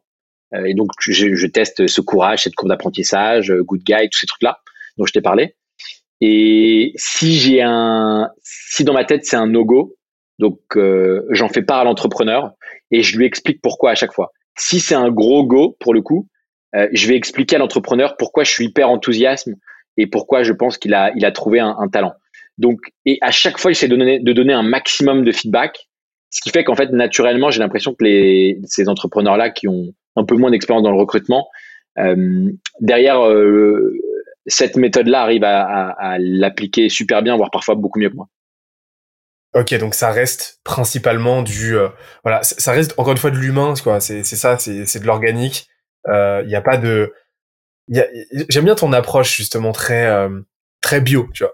C'est-à-dire, euh, ouais, j'aime bien le fait que le fait que en fait t'es pas processisé tout ça tu vois dans un Notion et que t'en aies pas fait une méthode euh, une méthode miracle à suivre de façon algorithmique en fait parce que euh, ça serait ça serait passé à côté de de, de tout euh, de tout de toute la de, toute la réalité d'une boîte qui est résolument chaotique et, et finalement ça serait passé à côté du fait qu'à chaque fois que tu crées une nouvelle boîte tu réinventes quelque part l'entrepreneuriat en fait Ouais, ouais, ouais. Ah non, mais c'est, il n'y a pas une façon d'entreprendre. Hein. C'est toujours des histoires singulières. Il faut beaucoup de chance. Et, et je, oui, je te le confirme. Alors, je suis, mon associé, Panam, lui, est un fan d'automatisation de nos codes et de processisation de notions et tout. Moi, je, je c'est peut-être ma seule force, c'est que je, je sais qui je suis et je l'ai su assez tôt, tu vois, ce qui m'a permis assez rapidement euh, d'entreprendre, euh, de savoir où je voulais aller, etc. Je suis un autodidacte et je le sais. Donc, je sais écouter mon inconscient, je sais écouter mon flair. J'ai su bâtir un peu du specific knowledge et du flair, mais derrière, euh, s'il faut mettre des process en place ou quoi, ou, te faire croire qu'il y a des choses qui, qui, fonctionnent dans la vie et des choses qui fonctionnent pas. Je, je, je suis pas très dogmatique. Euh, mais donc, par contre, ce que j'essaye de, tu vois, c'est aussi mon travail, c'est de passer du temps avec ces, ces trois CEO chaque année, le plus de temps possible, pour qu'ils s'imprègnent de euh, mes techniques ou euh, parce que je pense qu'on apprend beaucoup par mimétisme et par observation. En tout cas, moi, c'est comme ça que j'apprends vu que je suis plutôt un autodidacte, j'observe et, et j'absorbe en fait comme une éponge. Et, et, et je pense que c'est le cas de beaucoup d'entrepreneurs. Et du coup, j'essaie de passer du temps avec eux. Et et c'est, c'est le vrai sujet de la culture, tu sais. C'est qu'en fait, la culture, elle découle du comportement du CEO, qui, du coup, par mimétisme, après, c'est ses associés qui vont prendre un peu le même comportement. Ben moi, j'essaie de faire la même chose. Je, je fais par exemple, euh, avant de, tu vois, quand un CEO, bah, il est tout seul dans sa boîte, euh, et enfin, il a trouvé ses cofondateurs, on va dire, et il va recruter ses premiers employés. Je vais d'abord toujours le faire devant lui. C'est toujours le truc du machine learning, tu vois. Tu fais devant la personne pour lui montrer, ensuite tu fais avec lui et vraiment tu leads devant lui. Derrière, tu refais avec lui, mais là tu es en backup, t'es en, t'es en, t'es, t'es, au fond et euh, tu es juste là pour assister si besoin. Et en quatrième, tu le laisses faire, mais tu regardes et t'interviens jamais. C'est, c'est, c'est un vrai process comme ça. Euh, et moi, du coup, je, tu vois, et je me mets à risque. Par exemple, si un entrepreneur euh, va faire ses premiers recrutements et est complètement perdu, t'inquiète. Je, et je me mets devant et, et, et, moi, je vais, même si j'ai pas besoin de recrutement en ce moment, je vais faire passer un entretien. Et, je sais qu'il va écouter. Et si j'ai bien fait mon recrutement, il a un sens de l'écoute assez fort. Euh, et c'est une éponge en fait. Euh, et du coup, en fait, naturellement, en, passant naturellement du temps avec moi, il va apprendre ce qu'il a envie de prendre de mes techniques. Mais c'est pas en expliquant aux gens qui comprennent.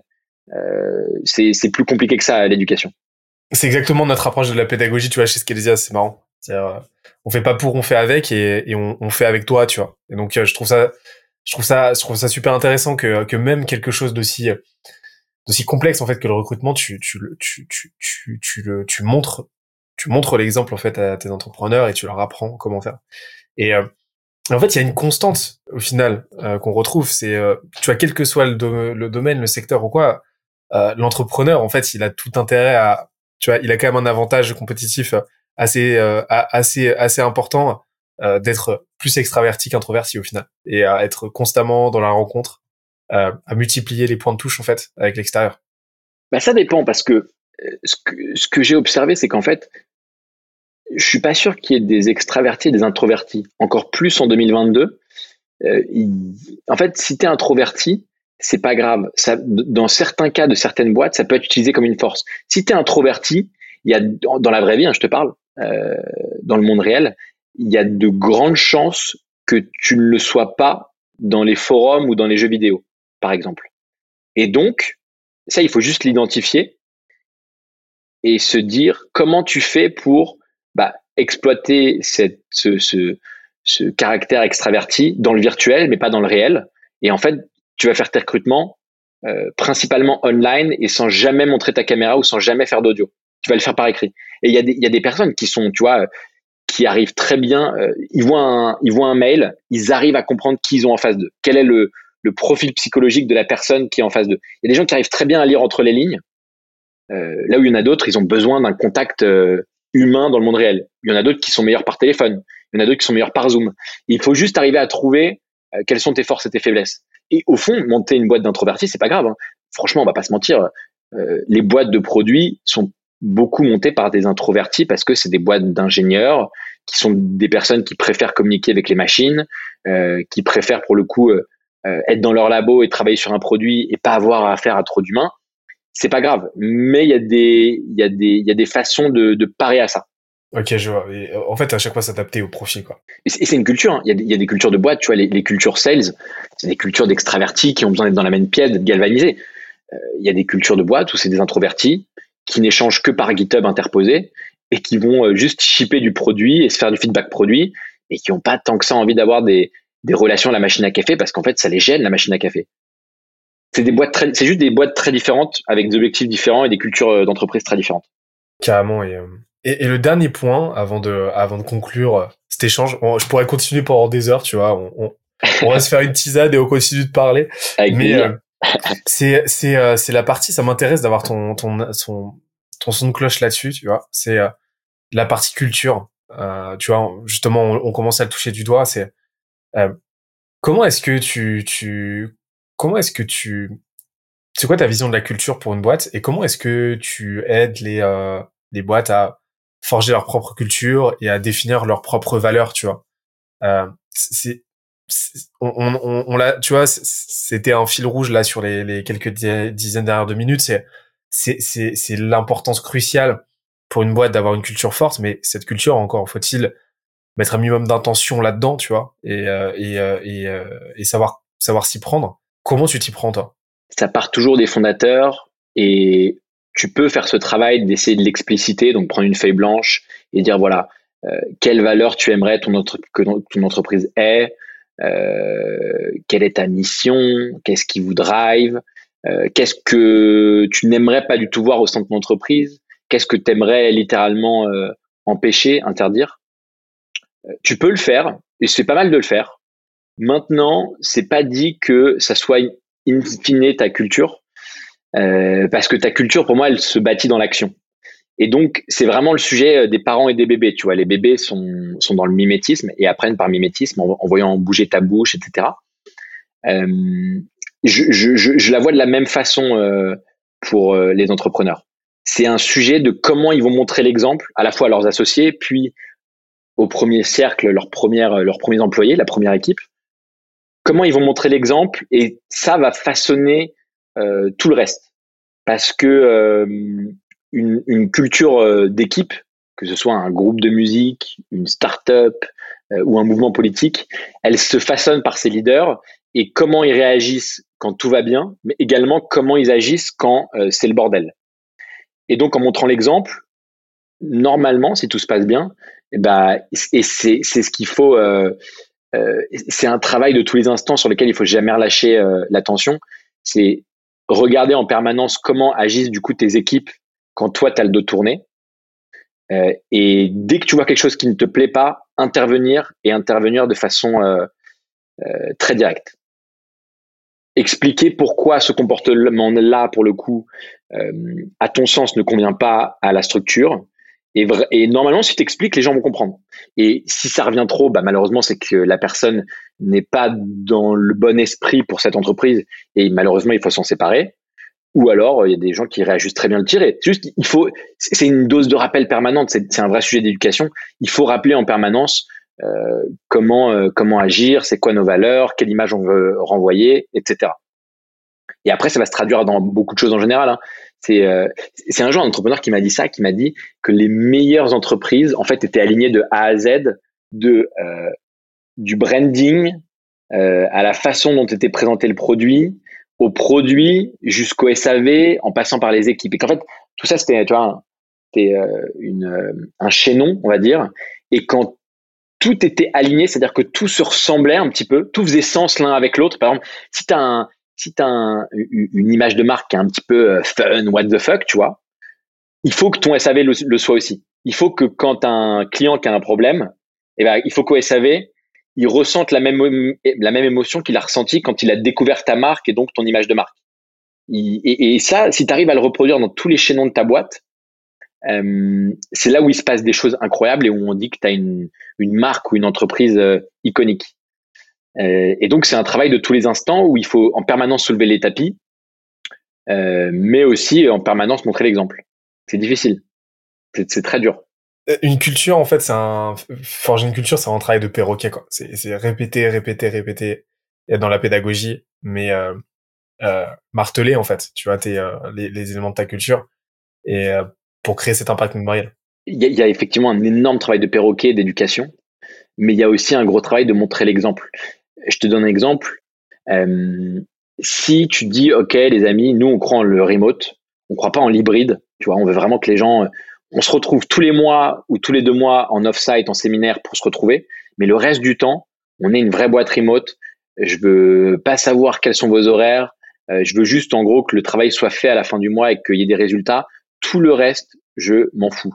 Si tu dis ça, déjà, il faut que toi, en tant que, en tant que entrepreneur, CEO, euh, tu t'appliques cette logique-là. Et donc que euh, tu sois euh, en fait assez peu dans montrer que tu es présent, mais plus montrer à la fin du mois que tu as performé en tant que CEO. de la même façon que si tu dis voilà, je veux une vraie culture remote, allez-y voyager et que toi en tant que CEO tu voyages pas, naturellement les gens vont pas trop oser voyager. Et c'est un vrai sujet en fait de montrer l'exemple.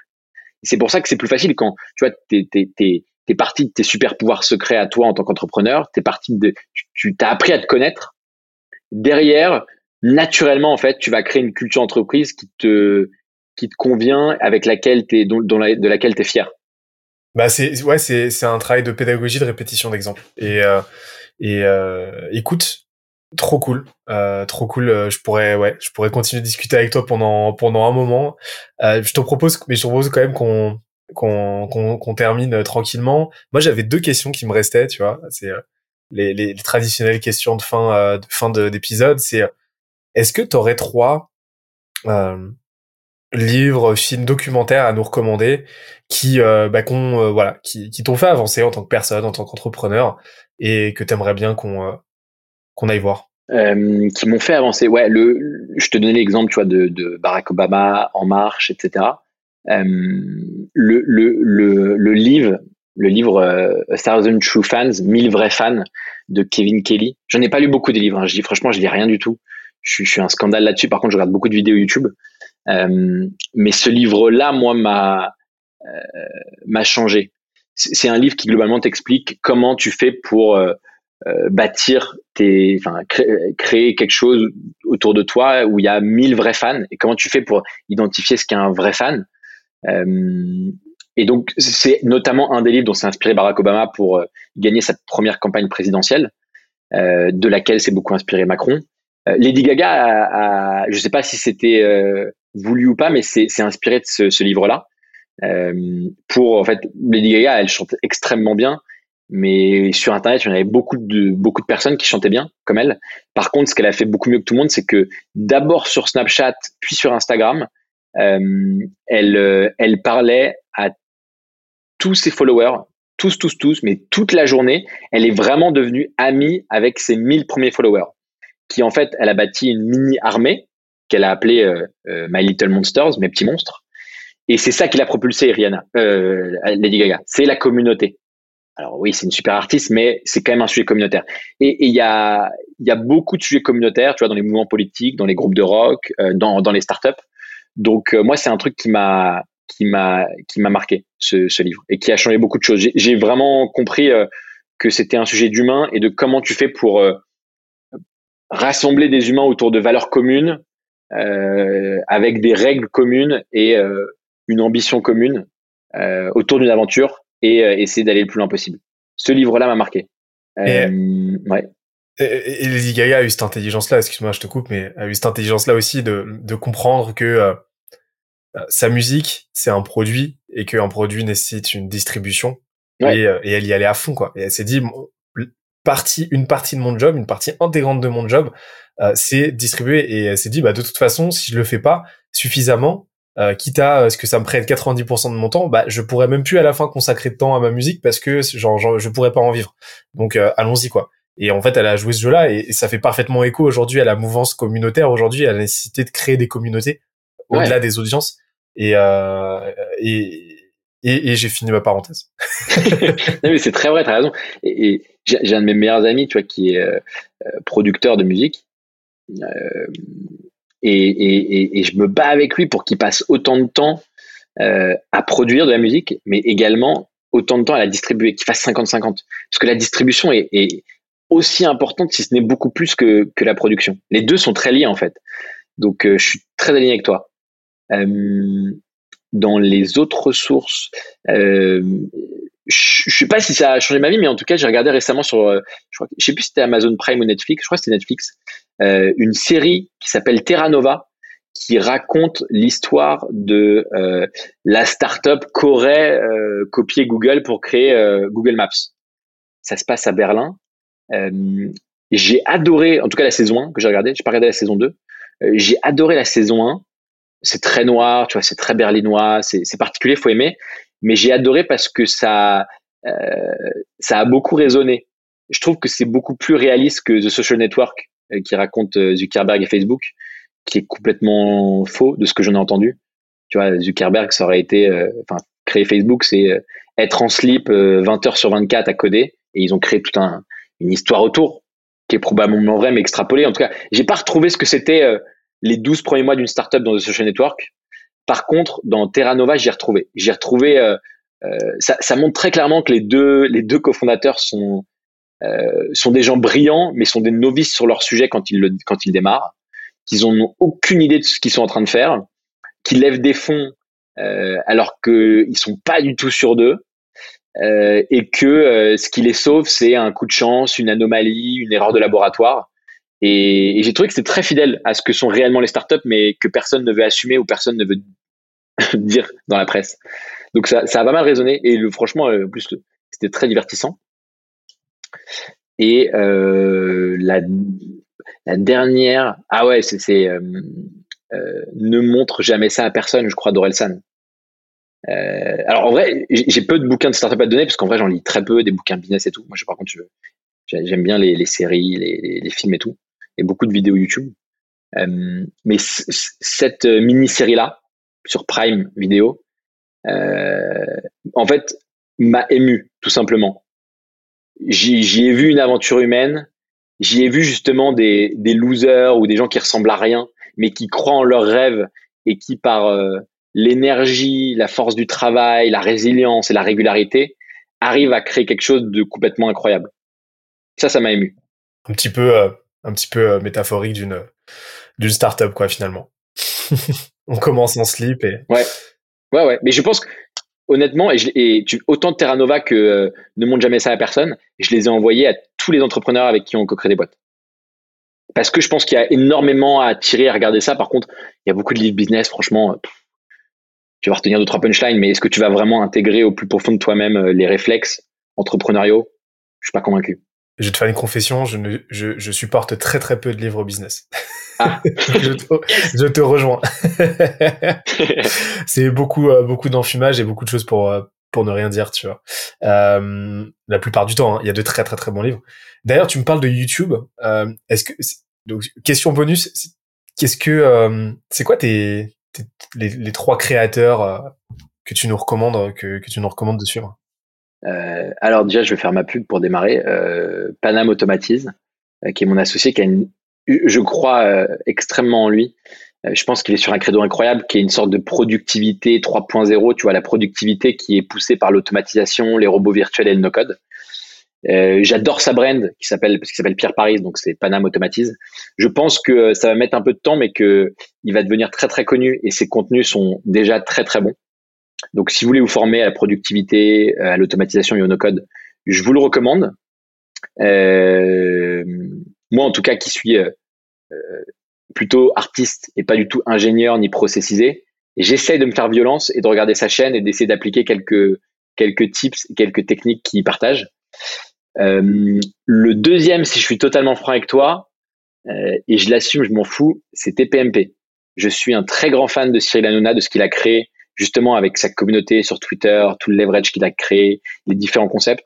On pense ce qu'on veut euh, de ses contenus, mais moi je les dévore et déjà ça me fait marrer. Euh, pas tout, mais par contre aussi je trouve que, euh, tu vois, je regarde ça comme je regardais Secret Story à l'époque. J'étais un grand fan de télé-réalité, pas de toutes les télé-réalités, juste de Secret Story, mais je trouve que c'est un, un laboratoire d'analyse euh, sociale et sociétale assez incroyable et moi, j'ai dans les métiers qu'on fait où on parle de millions, de scale et tout, j'ai besoin de garder les pieds sur terre et j'ai besoin de regarder euh, Cyril Hanouna, TPMP, euh, pour euh, déjà mieux comprendre les humains, comment ils pensent, c'est quoi leur vie, c'est quoi leur réalité, mais aussi moi me garder les pieds sur terre. Et j'adore TPMP, et je l'assume. Bah, tu veux que je te dise, t'es un, en fait, t'es un, es un vrai marketeur parce que tu n'apposes aucun jugement de valeur sur euh, qui que ce soit et euh, tu peux avoir tes opinions, mais tu sais mettre ton jugement de côté pour analyser en fait et pour comprendre les mécaniques euh, psychosociales et et, euh, et, et en fait tu viens de le prouver tu vois juste pas juste avec cette ref là quoi. Ah ouais, c'est gentil. Ouais c'est c'est c'est j'avais jamais entendu ça. C'est probable que ce soit un, des un des symptômes euh, des bons marketeurs bah, un mauvais marketeur en fait en fait il va poser ses propres biais et il va faire la campagne il va marketer ah oui, comme, comme, lui aurait envie qu'on le lui market alors que c'est absolument pas ça tu vois je vois tout l'inverse et, euh, et, et, et, du coup, euh, dernière, euh, dernière petite question en trois parties. C'est c'est quoi les trois conseils là que les bouteilles à la mer que tu aimerais lancer aux, aux entrepreneurs qui nous écoutent? Les, trois conseils qui te viennent. Euh, un, essayez euh, avant d'essayer de créer quelque chose de plus gros que vous, une start-up, une entreprise, quelle qu'elle soit, un mouvement, un groupe de rock, essayez le plus que possible euh, d'apprendre à vous connaître vous-même. Euh, se connaître soi-même, c'est un unfair advantage derrière pour réussir euh, ces projets qui est incroyable. parce que c'est des problèmes en moins, c'est des questions en moins qu'on se pose. Et ça t'aide à créer des choses qui sont alignées avec qui t'es, ce que tu veux être, tes valeurs, tes forces, tes faiblesses. Donc apprenez à vous connaître et du coup, cherchez ce que moi j'appelle votre super pouvoir secret. On a tous une singularité, que ce soit une hard skills, une soft skills, euh, une énergie particulière, une croyance particulière, un accès marché particulier, un accès à une communauté particulière. On a tous quelque chose de rare euh, dans notre histoire. Euh, et là, trouver cette chose, c'est faciliter grandement la tâche pour derrière euh, monter un projet en lien avec ce super pouvoir secret. Ça, c'est la première chose que. Et pourquoi je pars de là? Parce que c'est vraiment les fondations et que faire ce travail et y arriver, c'est se faciliter la vie sur tout ce dont on a parlé. Hein. Euh, créer un produit qui est un produit market fit, l'acquisition, la culture d'entreprise, le recrutement. C'est, tout est beaucoup plus facile quand tu crées un projet qui est aligné de A à Z avec, euh, toi-même. Donc, trouvez essayez de trouver votre super pouvoir secret. Euh, qu'est-ce que je peux euh, raconter d'autre? Ouais, euh, soyez. Euh, et c'est la chose la plus dure, c'est ne ne jamais baisser la garde sur le sujet de culture d'équipe, culture d'entreprise. Que vous montiez un groupe de musique, un mouvement politique ou une entreprise, la culture, la façon dont les gens agissent, quand ça va bien ou quand ça va mal, ou quand vous avez le dos tourné, euh, ça définit beaucoup trop de choses dans le succès de votre projet pour que malheureusement vous puissiez baisser la garde. Et ça, c'est un travail de tous les instants, c'est ce qui est hyper fatigant pour les entrepreneurs, mais soyez hyper attentifs au moindre signal. Vous avez un comportement d'un de quelqu'un de votre équipe qui vous énerve et ça à répétition, il faut arriver à s'écouter, l'identifier et se dire ok, ça fait trop de fois que je, ce, ce comportement-là m'énerve, il faut que j'aille euh, le, euh, le tacler à la racine. Donc ça, c'est euh, ouais, c'est ce qu'on a pas mal répété dans, dans notre échange là de deux heures. Et le dernier, euh, je dirais de s'acheter un bon lit parce que c'est un conseil qu'on donne pas beaucoup. Mais euh, alors, je suis pas du tout de la team des entrepreneurs qui euh, qui disent ouais, faut dormir 4 heures par nuit. parfois, il y a des il y a l'année numéro un de, de ton projet, très souvent tu dors peu mais c'est pas tenable dans le temps et c'est néfaste à long terme. Et ça peut te causer à ta perte. Ça peut te mener à ta perte. Donc, moi, je conseille à tout le monde de bien dormir. C'est quand même la base pour euh, derrière être productif 12 euh, à 14 heures euh, dans la journée. Dormez 8 heures par nuit. Dormez bien et donc achetez un très bon lit.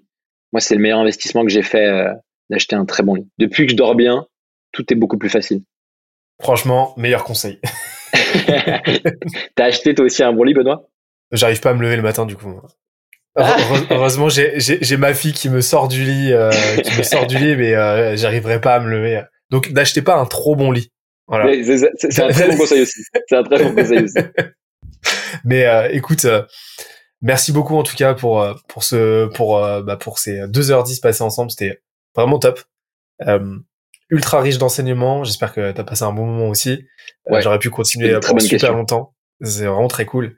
Et euh, qu'est-ce qu'on peut te souhaiter là pour euh, pour la suite? Euh, Qu'est-ce qu'on peut souhaiter à tes boîtes? Euh, écoute, là, nous, on a fait depuis septembre, là, on a fait huit mois où on pense qu'on est en train de faire notre meilleure année ever et de très loin. Je suis super fier des équipes de Secret Company et je suis très, très, très fier, encore plus fier, je crois, des, des entrepreneurs avec qui on a co-créé ces trois nouvelles boîtes et, qui sont en train de, on le pense, il y a beaucoup de signaux qui sont en train de cartonner ou qui vont créer des très belles choses à l'avenir. Euh, là, je t'avoue que je, commence à avoir envie de. Ça a été huit mois intenses où j'ai pas beaucoup dormi. J'ai commencé à avoir envie de prendre des vacances, mais je sais qu'il faut pas non plus baisser la garde, que ça peut arriver de n'importe quel côté les mauvaises nouvelles. Donc, euh, me souhaiter que cette meilleure année ever de Secret Company euh, se confirme. Et ça, bon, euh, on le saura dans dix ans, mais on le saura aussi beaucoup en août, juste avant l'été. Bon, on se refait un point euh, quand tu veux. Avec plaisir. Je te, je te, dirai en août si ça va toujours dans le bon sens. Ça marche. écoute, encore une fois, merci. On se dit à très très vite et prenez soin de vous. Merci Benoît, prenez soin de vous. Salut, ciao. J'espère que l'épisode t'a plu autant que ça nous a plu de l'enregistrer et de le produire. Si c'est le cas, oublie pas de nous laisser une petite note, comme euh, on te l'a dit tout à l'heure, et euh, de le faire tourner autour de toi. Ça nous aide énormément à faire connaître le podcast, à nous faire connaître et à prêcher la bonne parole d'une croissance saine, durable et rapide. En attendant le prochain épisode, on se donne rendez-vous sur scalezia.co, S-C-A-L-E-Z-I-A.co, où tu découvriras des cours, des vidéos et des lives en libre accès pour t'aider à faire décoller ta boîte comme jamais. C'est notre promesse, c'est ça qu'on aime faire et on va continuer de le faire. On se dit à très vite. Bye bye.